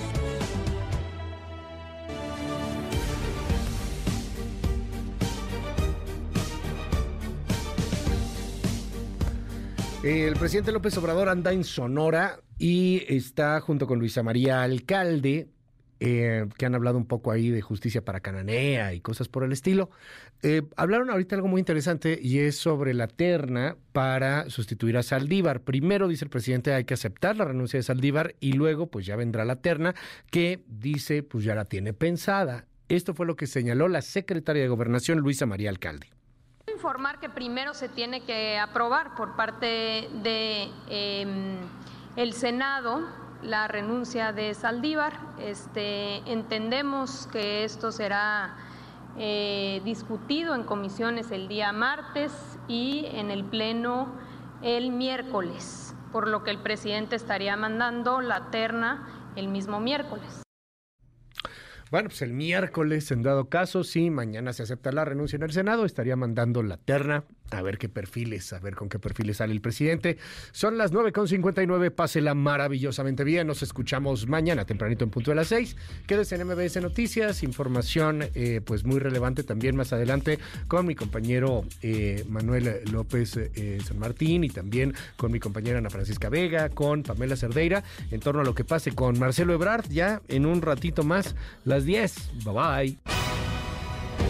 Esto fue